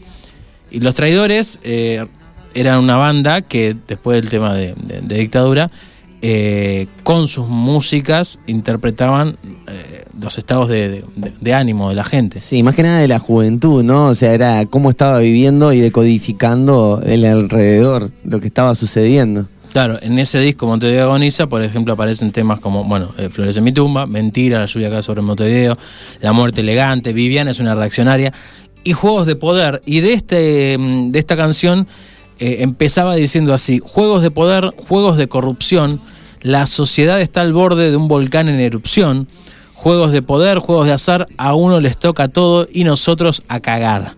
O sea, eh, era, era como medio revolucionario, no revolucionario, pero eh, estaban en, en un estado de ebullición la Esa juventud efervescencia, digo, que, que de estaba- haber salido de, de- de- de- de la época de dictadura que Y que sin duda se veía oscuro, ¿no? Eh, o sea, si bien el presente estaba un poco mejor que el pasado en ese entonces, eh, pues estaba saliendo de algo muy oscuro y hay mucha gente que no confiaba mucho en la... eh, y había una necesidad muy grande de. a- ahora puedo decir lo que quiero. Voy a hacer algo y decir lo que quiero. La canción, por ejemplo, los estómagos reflejaban muy bien eh, en una canción que también es de esta época, por ejemplo, gritar, ¿no? Sí, tengo muchas Tengo ganas muchas gritar. ganas de gritar y decía, ¡gritar! Y, y era como esa, ¿no? Era catarsis, era un momento un poco para eso. Bueno, justamente utilizaban de, de manera muy catártica lo- la- la- las bandas eso ese estado que decía Fede también de, de ansiedad, de bronca contenida y cuando llegaba el momento de exteriorizarlo también seguían teniendo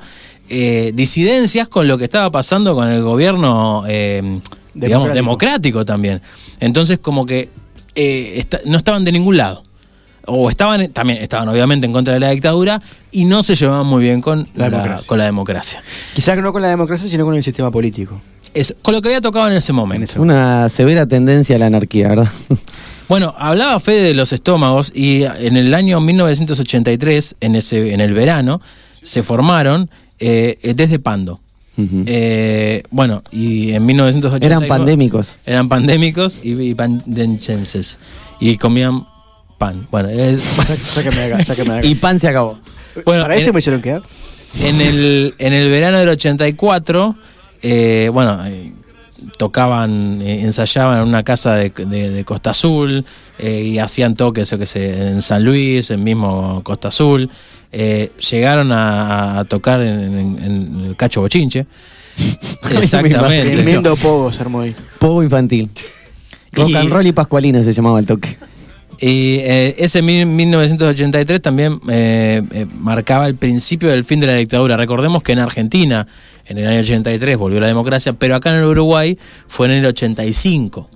Eh, por lo tanto, el nacimiento también tenía como. eh, el nacimiento de esas bandas era como eh, el, que iban sembrando eh, todo, todo lo, que iba, lo que iban a cosechar después. Sí. Eh, y eso que el- a lo primero, perdón que te interrumpa, Sí. Gastón, tuvo bastante, y ya lo hablamos de antes, ¿no? Ya el tema de. Por más que ya estaban en español las letras de las canciones, porque al principio todo esto del rock and roll Era pasaba anglo. que era anglo y había una reticencia impresionante con respecto a- a- al lenguaje, por obvias razones.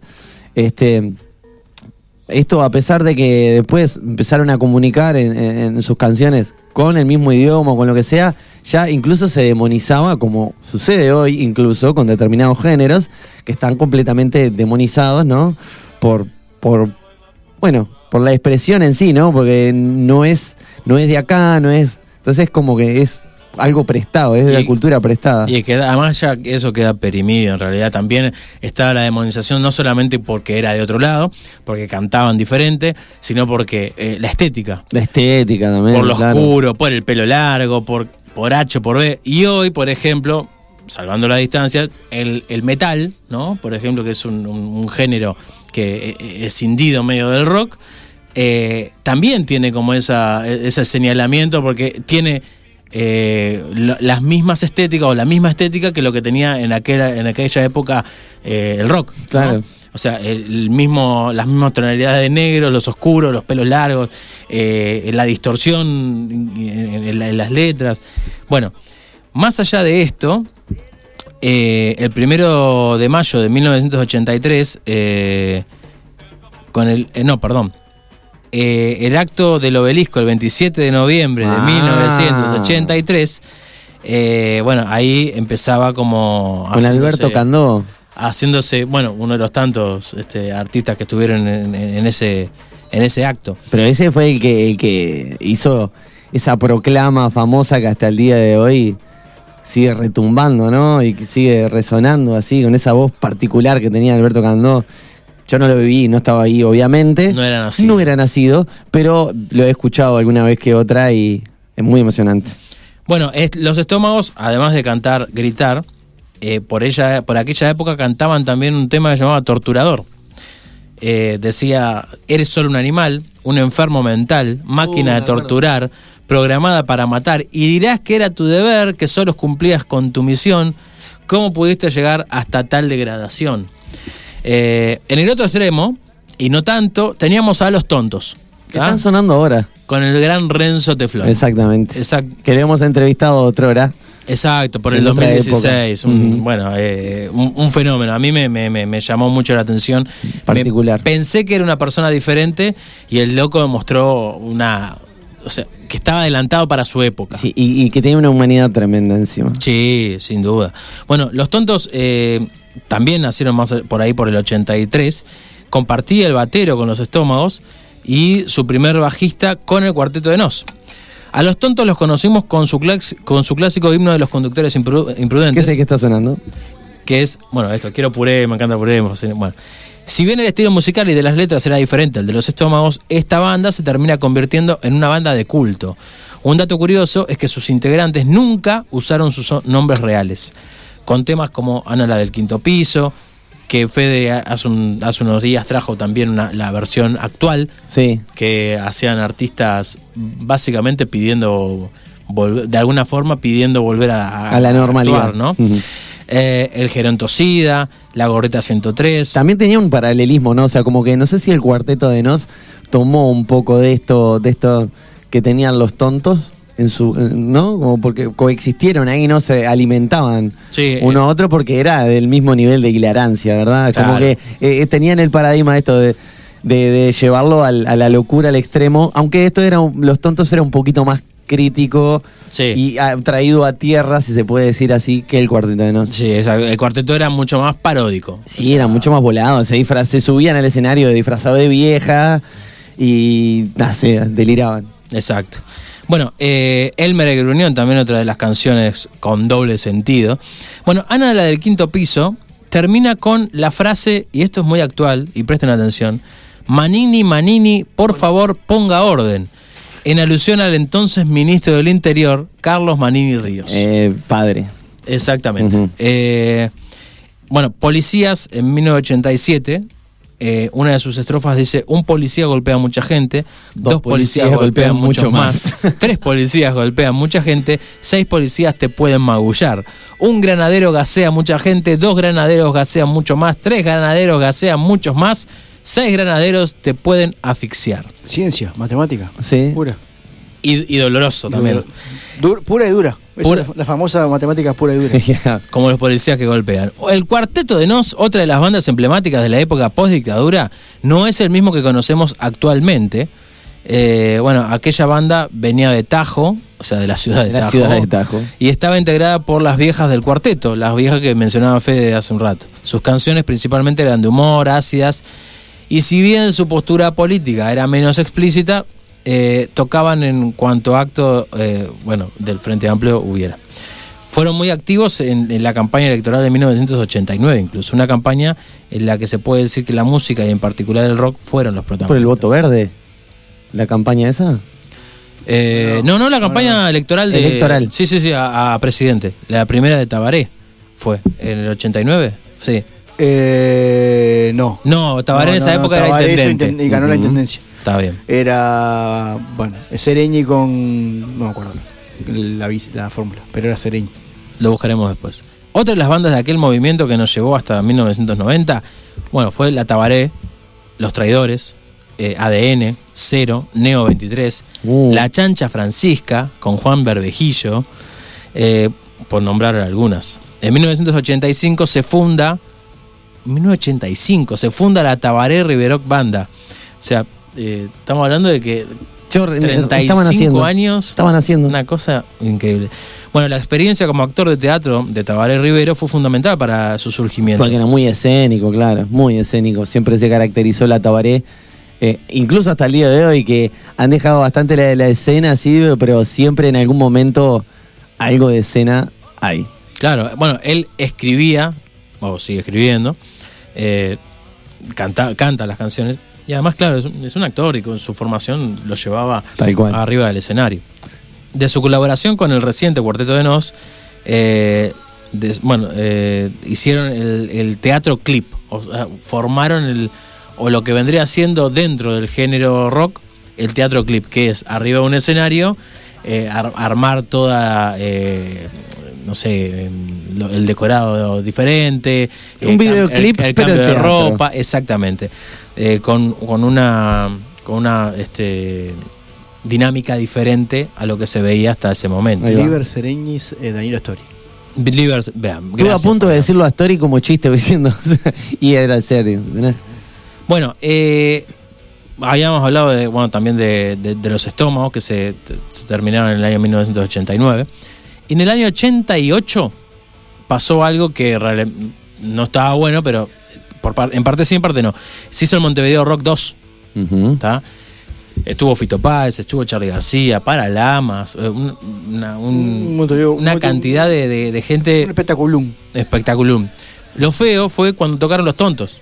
Que los echaron a naranjazo, le tiraron de todo. Y, y- y fue la última vez que los tontos se presentaron de manera masiva. Eh, y fue la última vez también que Renzo Teflón estuvo con, con ellos en- de forma original, eh, o con la, con la banda original. Después de eso, largaron un disco sin Renzo Teflón que se llamaba Chau Getón. No sé si Bien. tendrá alusión, pero bueno, eso, eso pasaba después de que, después de que se fuera eh, Renzo. En 1984 eh, tocaron por primera vez los, eh, los tontos, como, como decía, y en el compilado Graffiti eh, metieron Estaba el himno de Neo las condiciones- 23, estaba. Ta, y también metieron eh, un, un tema, eh, bueno, Mandrake Wolf, los terapeutas. Los terapeutas. Que al día de hoy tiene Mandrake Wolf y, lo- y los druidas. Los druidas. Eh, bueno, después había, había eh, bandas como bueno, La Chancha Francisca que can- cantaba, por ejemplo, me paso todo el día escuchando la FM, mirando para afuera a ver si hay sol, a ver si llueve, me paso todo el día súper bien entretenido sacándome de ti- tierrita de las uñas y el ombligo. Eh, Sin duda, una, una letra bastante paródica, ¿no? Claro, o sea, la, la- la realidad de, de- de- de los músicos de, aquella época era todo lo, lo- lo antagónico de lo que puede ser, yo qué sé, un trabajador de las ocho horas, capaz. Eh, ahora no sé cómo, cómo será. la Ay, cuestión ahora es un poco diferente, sí. Cero, que era una de las también eh, bandas que nacieron por aquella época, sacaron un solo disco en 1987 que se llamaba Visitantes y, y aunque se formó en el 84, sa- sa- fue solamente una. Eh, esta banda fue de las primeras eh, que incorporaron sintetizadores en el, en el Uruguay, en lo que se dio a llamar el estilo de música industrial, ahuyentando el miedo eh, fue una de las canciones de ellos, que fue casi un himno, que decía, no es un invierno más, este es un nuevo invierno, aunque creas que no está, aunque creas que no está, igual la sigo oyendo. Y hoy estoy ahuyentando el miedo aquí con mi canción. Pueden, pueden este, recordarla hoy por hoy, está refrescada a través del dúo eh, Puntone Mendaro, este, que creo que abre el, el estado natural con esa canción.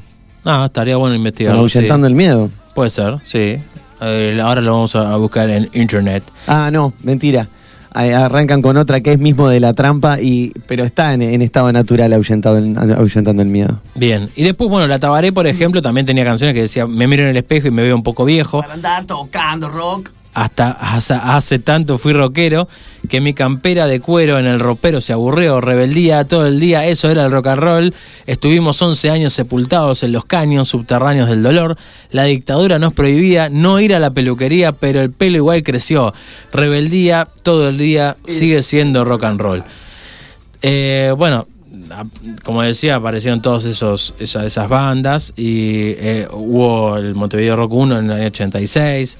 Eh, bueno, y, el- y el 2 fue mucho más masivo y popular y con gente de la, de la región. Pero todavía eh, lo que no sucedía, o bueno, no mucho, era eh, eh, cruzar el charco, ¿no? O sea, si bien con los Shakers sucedió en su momento, predictadura, más bien porque era una movida, eh, bueno, que era de, de habla inglesa, ¿no? Entonces, bueno, era fácil de hacerlo circular y era lo que estaba explotando en el momento, ¿no? O sea, se dice que, que mm, los Shakers eran de los que mejor, de los que más parecido a los Beatles sonaba. Cuando hablas del charco, eh, ¿te referís a Argentina? Me o- refiero a, A la Argentina. A la Argentina o, o- o a salir Bueno, del hay, país. hay, una, hay un detalle que está bueno que la gente lo sepa. Capaz que la gente lo sabe, el que es muy cinéf- eh, cinéfilo, muy eh, melómano, lo sabe. Cinéfilo de la música. En el, durante la dictadura en Argentina, ¿tá? muchos músicos uruguayos estuvieron allí, pero no solamente por, por el exilio ese que le- les proponían, entre comillas, sino porque, ¿qué pasa? En Argentina había una prohibición aún más dura de la música. Y en un momento eh, eran contados con los dedos de la mano los músicos que podían sonar. Entre ellos había uruguayos.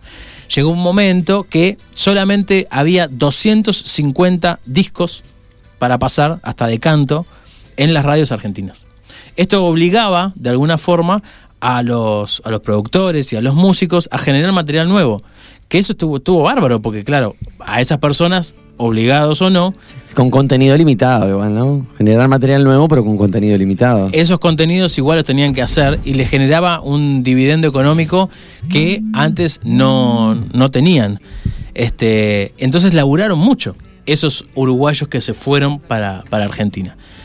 Estuvo bueno por un lado, ¿no? Porque pudieron laburar. Estuvo mal, eso justamente, la restricción, las restricciones que había, pero laburaron mucho. Y en la época de dictadura hubo grandes cruzadas de charco de, de uruguayos. Posterior a eso, Qui- Quizá no, no en espectáculos, pero sí en, en intercambio de- cultural.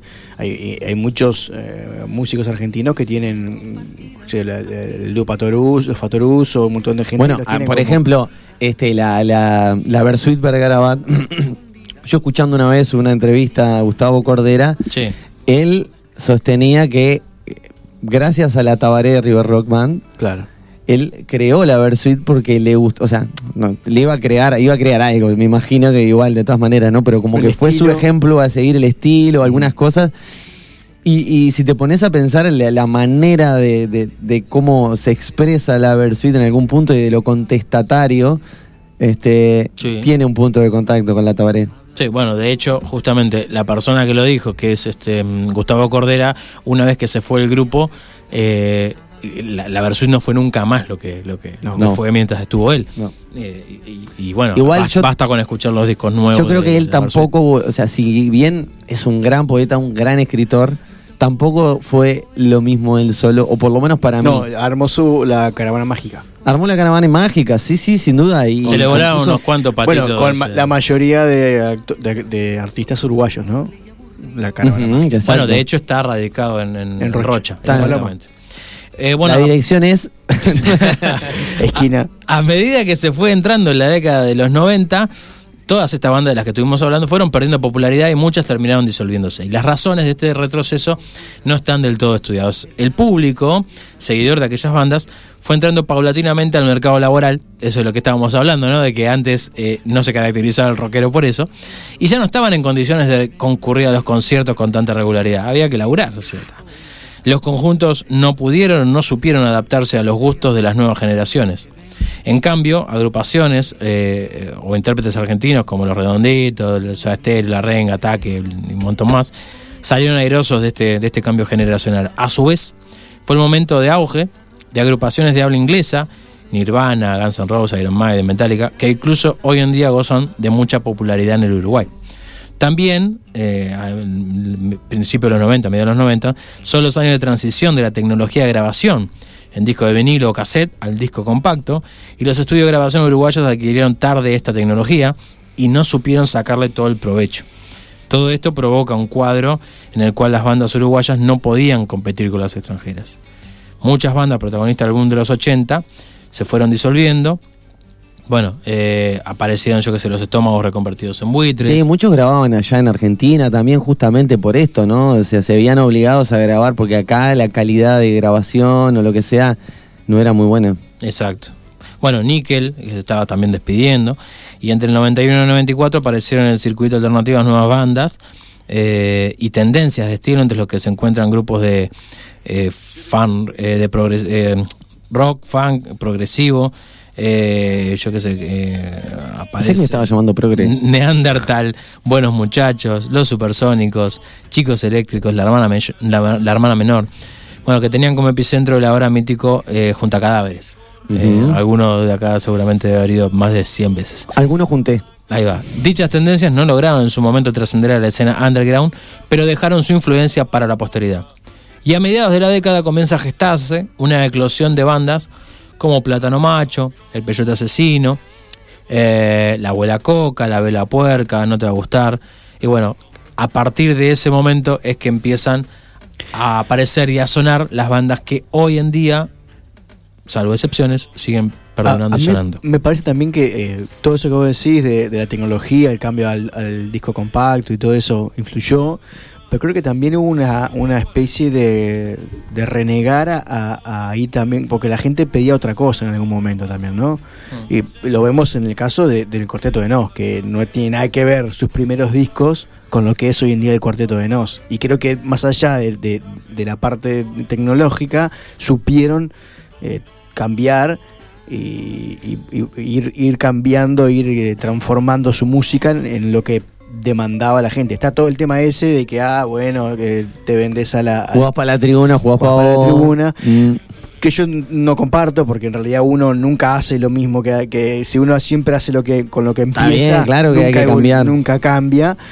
Pero me parece que, que en los estómagos, que bueno, después, pero en, en grandes bandas de aquellas épocas, eh, quisieron mantener como el estilo eh, y de, de- principio y eso también jugó en contra. Eh, yo pienso que las bandas pasa, pasa un poco esto, ¿no? Como banda o como los músicos y músicas en general. eh, no es lo mismo un músico o una música ahora que hace 30 años.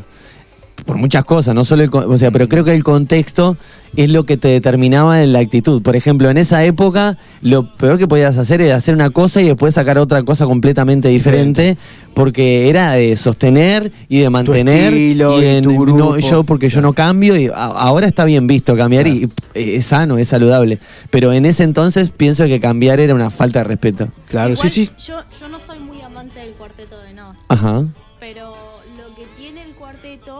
Lo que tiene el cuarteto es que ha cambiado, ha conseguido nuevas generaciones. Sí, claro, digo totalmente. porque yo fui a un show que me invitaron a- al Conrad. Yo fui y no podía ver, la- o sea, tenía público de todo tamaño Claro. y color. Eso es lo que tiene, sí. Niños pequeños cantando el cuarteto Nos. Sí, te canta la nena no llora, te canta... Dos o tres músicas. Bueno, la nena no llora. Eh, hay, hay otra que es muy linda. Un montón que son, tiene unas letras muy buenas. Pero sí, claro, lo que vos notás que cambió rotundamente es eh, la manera de hacer la música, que incluye otras cosas, se ha ayornado sin duda y ha cambiado el paradigma de y creo que, musical. que eso es lo que, lo, que la hace, lo hace permanecer en Claro. el tiempo Claro. porque está ganando como nuevas generaciones que a la larga van a crecer y van a buscar Pero más. siempre está la eterna discusión si eso está bien o está mal. Hay gente que aborrece y odia que el cuarteto haya hecho lo que hizo con su música y hay gente que le parece que está recontra bien. Pero como todo en la vida. Si, si vos te pones a pensar más allá que esté bien o que esté mal, eh, los que los que piensan que está mal termina generando que vos después no escuches más a esa banda, porque al no cambiar, ta, te quedarás con los discos viejos y también otra cosa que quería decir para cerrar es que el mercado influye también, porque vos ves bandas en Argentina que pudieron mantener su, su estilo durante toda su vida, como Los Redondos, como Ataque, Pero como- con cantante, cantantes solistas. pero y eso lo que quería decir, los, los cantantes solistas también influyen mucho. Yo le voy a hacer una propuesta, porque nos estamos quedando con re poquito tiempo. Vamos a jugar un poquito ahora, ¿eh? vamos, a la tanda, nos vamos escuchando un poquito de solo de los estómagos. Un, un- un poquito, un Un muy poquito, porque ya nos queda poco tiempo. Y después nos vamos al bar acá de la esquina y nos quedamos charlando de esto, que es un tema. A mí me a golpear la mesa y decir, esta es la verdad.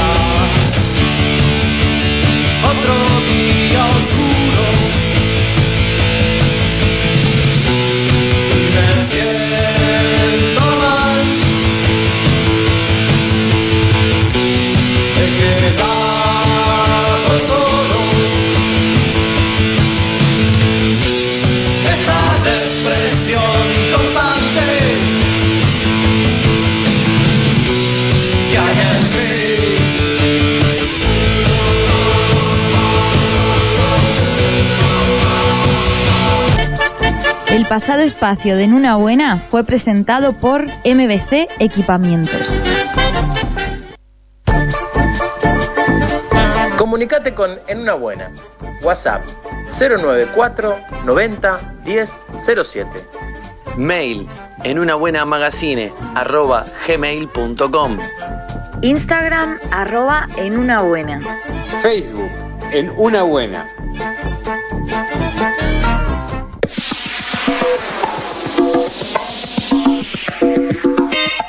Solucionar tus problemas de entregas y distribución con Te lo envío. Te ofrecemos una amplia gama de servicios de cadetería, gestión de cobranzas, distribución de sobres y regalos empresariales, gestiones eventuales, trámites legales y bancarios. No paramos ni un viernes 13. No dejes para mañana lo que te lo envío puede hacer hoy.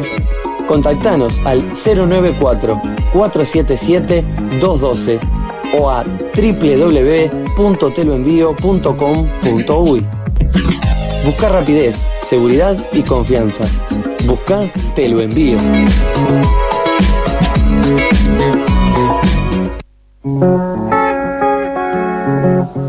Te hace sociabilizar, pasarlo bien, llegar a situaciones extrañas, perder la noción del tiempo. Te hace volar la imaginación. ¿Pensaste que hablábamos de algún alucinógeno?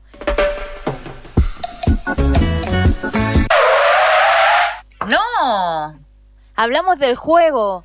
Déjate llevar y diviértete un rato con nosotros en una buena.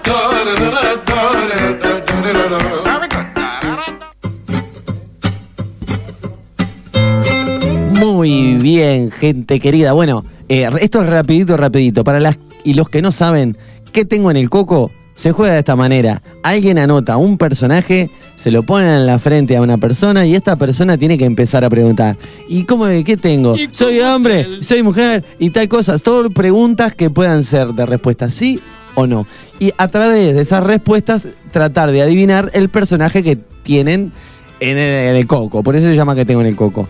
¿Con quién empezamos hoy, Gastón? ¿Qué te parece? Yo creo, Fabián está anotando un personaje. Está anotando un personaje. Eh, y creo que lo, lo debería tener boca abajo porque acá tenemos un vidrio y en el vidrio se ve todo. Está, entonces, ¿qué hacemos? Eh, ¿Se lo muestra usted y yo- adivino yo? Sí, dale, dale. ¿Quieren hacerlo así? Ahí está. ¿Cómo es? ¿Cómo es? Va. mostrarle a Esther el Vos mostrarle a personaje. Esther, yo no veo nada. Yo estoy mirando para otro lado. A ver, a ver qué perfecto. de Gastón. Sí, ya está. Ya está. Listo, no, no. Hasta, hasta mañana a ¿Está las mal? 8. ¿Está mal? No, no, no. No, es Bien, muy conocido. bueno, muy, conocido. muy bien. Voy a Muy empezar a preguntar. Sí. ¿Soy mujer? No, arranca por la más importante. Eh, ¿Cómo me llamo? Ah. Eh, ¿soy, ¿Soy hombre? Sí. Sí. Sí. Bien. Eh, ¿Soy a- actor? No. No. ¿Soy músico? No. No. ¿Soy eh, un político? Sí. No. Sí. Sí. Bueno, sí. Sí, señor. A ver, y en realidad sí. la pregunta más Sí, sí, importante, y hay que aclarar. ¿Soy político menos para si Esther? estoy vivo, esa es la pregunta más importante. ¿Estoy vivo? No. No. ¿Viste? Entonces no puedo seguir preguntando. bueno, pará. Soy un hombre que está en la política y que no está vivo. Estaba. Sí. Bueno, Sí, está, bien. eh, Político. eh, Sí. está. Eh, mm, bien. Em, eh, eh, de- ¿Un político de Uruguay? No. ¿Un político de Argentina? No. ¿Un político de Brasil? No. ¿Un político de República Dominicana? No, chico? chicos, no conozco ¿Un, pro- un político de, de- de América del Sur? No. ¿Un político de Europa? Sí. Político europeo de. España. No. Un político de República Checa. No. Un político de Rusia. No. Un político de, de- de- de Inglaterra. No. Un político de Croacia. No. No. ¿Y la que viene? No. Un político. Porque es una calle, claro. Perdón. Eh, o de un. Yo- Nefa- nefasto. mira, me hacen calentar, tiro la transmisión de, de Instagram. Eh, soy un político de. eh, que. o no. Y que. ¿De qué país soy? Soy de. de Dijiste todo. no, no dije, de Italia. No. No. Ah, ahí cerquita. de Francia. No. Más cerquita todavía. Suban, empujen el truje. Eh, de, de, de- Ah, vecino. de Alemania. Bien, Sí. político de Alemania. Bien. Eh, sí. Gracias por la data. Soy Si un no político sabes, alemán, ah, está perfecto. Político alemán no fallecido.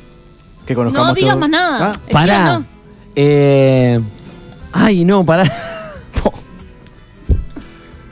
Ah, em, tengo frases que son máximas. Muchas. Ujú. Sí. Sí, sí, muchas. Es que no que voy a decir un nombre y voy a quedar recontra pegado porque no estoy seguro si es. Político. No. Alemán. Fallecido. No digas cosas. Dijo cosa que acabo Yo de preguntar. está- está claro. Me lo, está- me lo dijo él. Ay, no lo sé el nombre, chicos, no me sale en este momento. Tengo un pequeño lagunón. Imagínate si sería un gran lagunón. Este. mi, mi nombre empieza por. No. No. No, no Empieza por. ¿Es por, por la G? No, no, no, no. eh, Podés eh, eh, preguntar si es por las que son pocas o las que son muchas. Vocal o consonantes. se llaman pocas, se llaman las vocales. Bueno, no le Chicos, esto Oyentes, no va a llegar a ningún lado porque no me acuerdo del nombre de ningún político alemán, aunque estoy casi seguro que sé quién es. Sí, a quién es. Sabes, sí. Pero no me, no me sale. ¿Querés cortarlo acá? ¿Querés- Y- te- No, pará, sí, Ah. tal, ahora, ahora, ahora vi una señal que, claro, me, me están ayudando. Es un político que saludaba con la mano izquierda haciendo así. Sí, eh, que decía, señor. Sí, señor. Sí, Sí. No sé si no decía sé quién soy. Y no sabes cómo se llama. Mi nombre es Adolf Hitler. Sí, Exactamente, señor, exactamente. Ay, por favor. ¿Cómo me costó? A ver, vamos a, vamos a matar un poco. Igual le voy a decir una cosa. Pero matalo, matalo ahora. Adolf Hitler, si bien estuvo en Alemania, él era austríaco. Eso es lo que me llevó a Tenés razón. equivocarme. mató. Era austríaco. Tienes razón, pido, pido eh, mi más sincero. No, por favor, por favor, pero me- me- yo dije. Era, se- nació en Austria, ¿verdad? Antes de irnos vamos a matar a Fabián Guzoni que Sí. te hizo transpirar. Mirá, este personaje. uh, ¿Se lee? muy bien. Ahora le toca al señor Fabián Guzoni, Sí, rapidito antes de irnos. ¿Estoy vivo? Sí. Sí. Sí. ¿Soy músico? No. Perdón, ¿soy hombre? Sí. Eh, ¿Deportista? Sí. ¿Sí? Sí. ¿Futbolista? Sí. Sí. Eh, ¿Uruguayo? Sí. Eh, ¿Sigo jugando al fútbol o ya estoy No. retirado? No. No juego más al fútbol. Bien. Eh, b- b- b- ¿Juego en la selección? No. ¿No, no, No, fue la no, selección? ¿No juega en la selección? Sí. No, no jugó en la selección. Sí. Opa, opa, opa, opa, opa, polémica. Polémica. Bueno, eh, en- en Bueno, un- ponele que sí, ponele que sí. Ponele que no, ponele que no, grande. ponele que no, ponele que no. Bueno, decían sí, ponele que no, ponele que sí. No importa, dale, dale. ¿Jugó en, un- jugó en Nacional? No, ¿Jugó en Peñarol? no, Eh, ¿jugó en un- entonces, ¿fue campeón uruguayo? no. No fue campeón uruguayo. Pa, no fue campeón uruguayo. Vos No lo conocés, jugando. Fe, vos no lo conocés. Eh, ¿Es técnico actualmente? Sí. Sí. es técnico. ¿De- ¿Dirige actualmente un cuadro, un equipo uruguayo? No. Bien. Sí. Eh, elige un. Si mover la cabeza solo para arriba y para abajo, ¿Sí o Gastón, No, pero es radio. ¿para qué No. vamos a contestar los tres? Para, ¿dirige o no dirige un cuadro uruguayo ahora? No. No dirige un cuadro uruguayo. No. Pero sí dirige. Dirige en el exterior. ¿Dirige una selección? Sí. ¿Dirige a Chile? No. No. ¿Dirige a una selección eh, sudamericana? Sí. Sí. Bien. Una selección sudamericana. ¿Dirige, dirige a Bolivia? No. No. Dirige a Argentina no es, Brasil no es, Chile no es porque es Lazarte, Ajá. Paraguay, Paraguay no, No. no, No. Colombia, No. Venite no, para acá. Ecuador, No. Uruguay. Hey. Correcto. Las gotitas El de sudor. Pichón Núñez. No se ven. no, decilo, decilo, pues si no. Oscar Washington. Muy bien. Exactamente. El Igual, maestro Carvalho. ahora, ahora después me voy, a, me voy a fijar en internet si el maestro jugó en la selección, para mí que no. Eso, Para mí que no jugó en la Y no selección. jugó, no jugó, no jugó en equipos grandes, no, No, jugó en equipos jugó- Esto es algo interesante que tiene este juego que antes, o sea, que tenés que, no sé si estudiar o tenerlo claro al personaje Claro. Para no Claro. tirar este... Nosotros cuando con- nosotros jugamos a esto con mis hijos, pero a, adivinar una cosa, que sea cual sea la cosa. Y si vos no tenés claro una, re- una pregunta, una respuesta a una pregunta que te hacen, estás obligado a, a dar una pista. Ah, mirá, qué interesante. Lo vamos a incorporar quizás para el siguiente juego. Muchas gracias, Fabián Guzoni. No. Excelente desempeño. Muchas gracias, Esther. Eh, gracias, Gastón, y todas sus limitaciones. con amor, con amor. Pero bueno, y, y gracias a, a mí y todas mis limitaciones también. Así que, chiquilines, la verdad, muchas gracias por, por todo esto. Así que nos vamos a esta pequeña tanda y volvemos enseguida para despedirnos. Dale.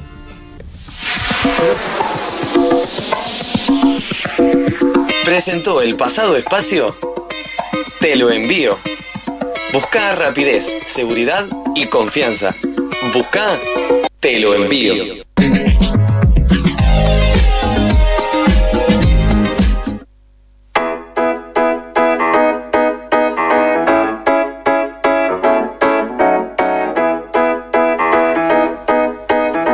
¿Qué me decía Gastón que quería hacer el lunes? El lunes. Mm. eh, Juego porque.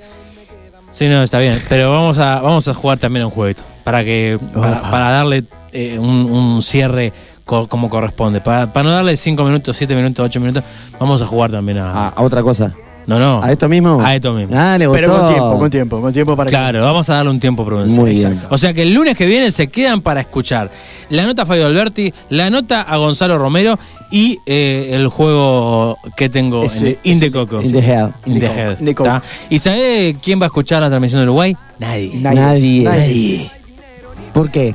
Porque nosotros no vamos a ser los mismos. ¿Y, y ellos? Son 11. vivir un poco más.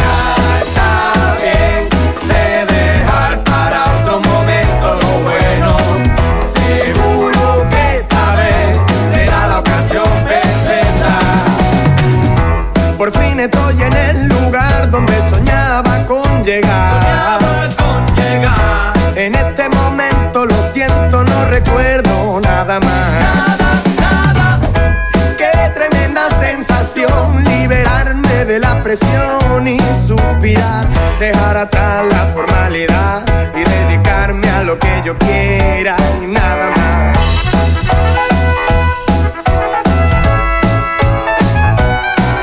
Ya sé que he vuelto a llegar tarde hoy, ya sé que no hay dinero ni tiempo que perder, ya sé, pero es aconsejable al 100% procurarnos ese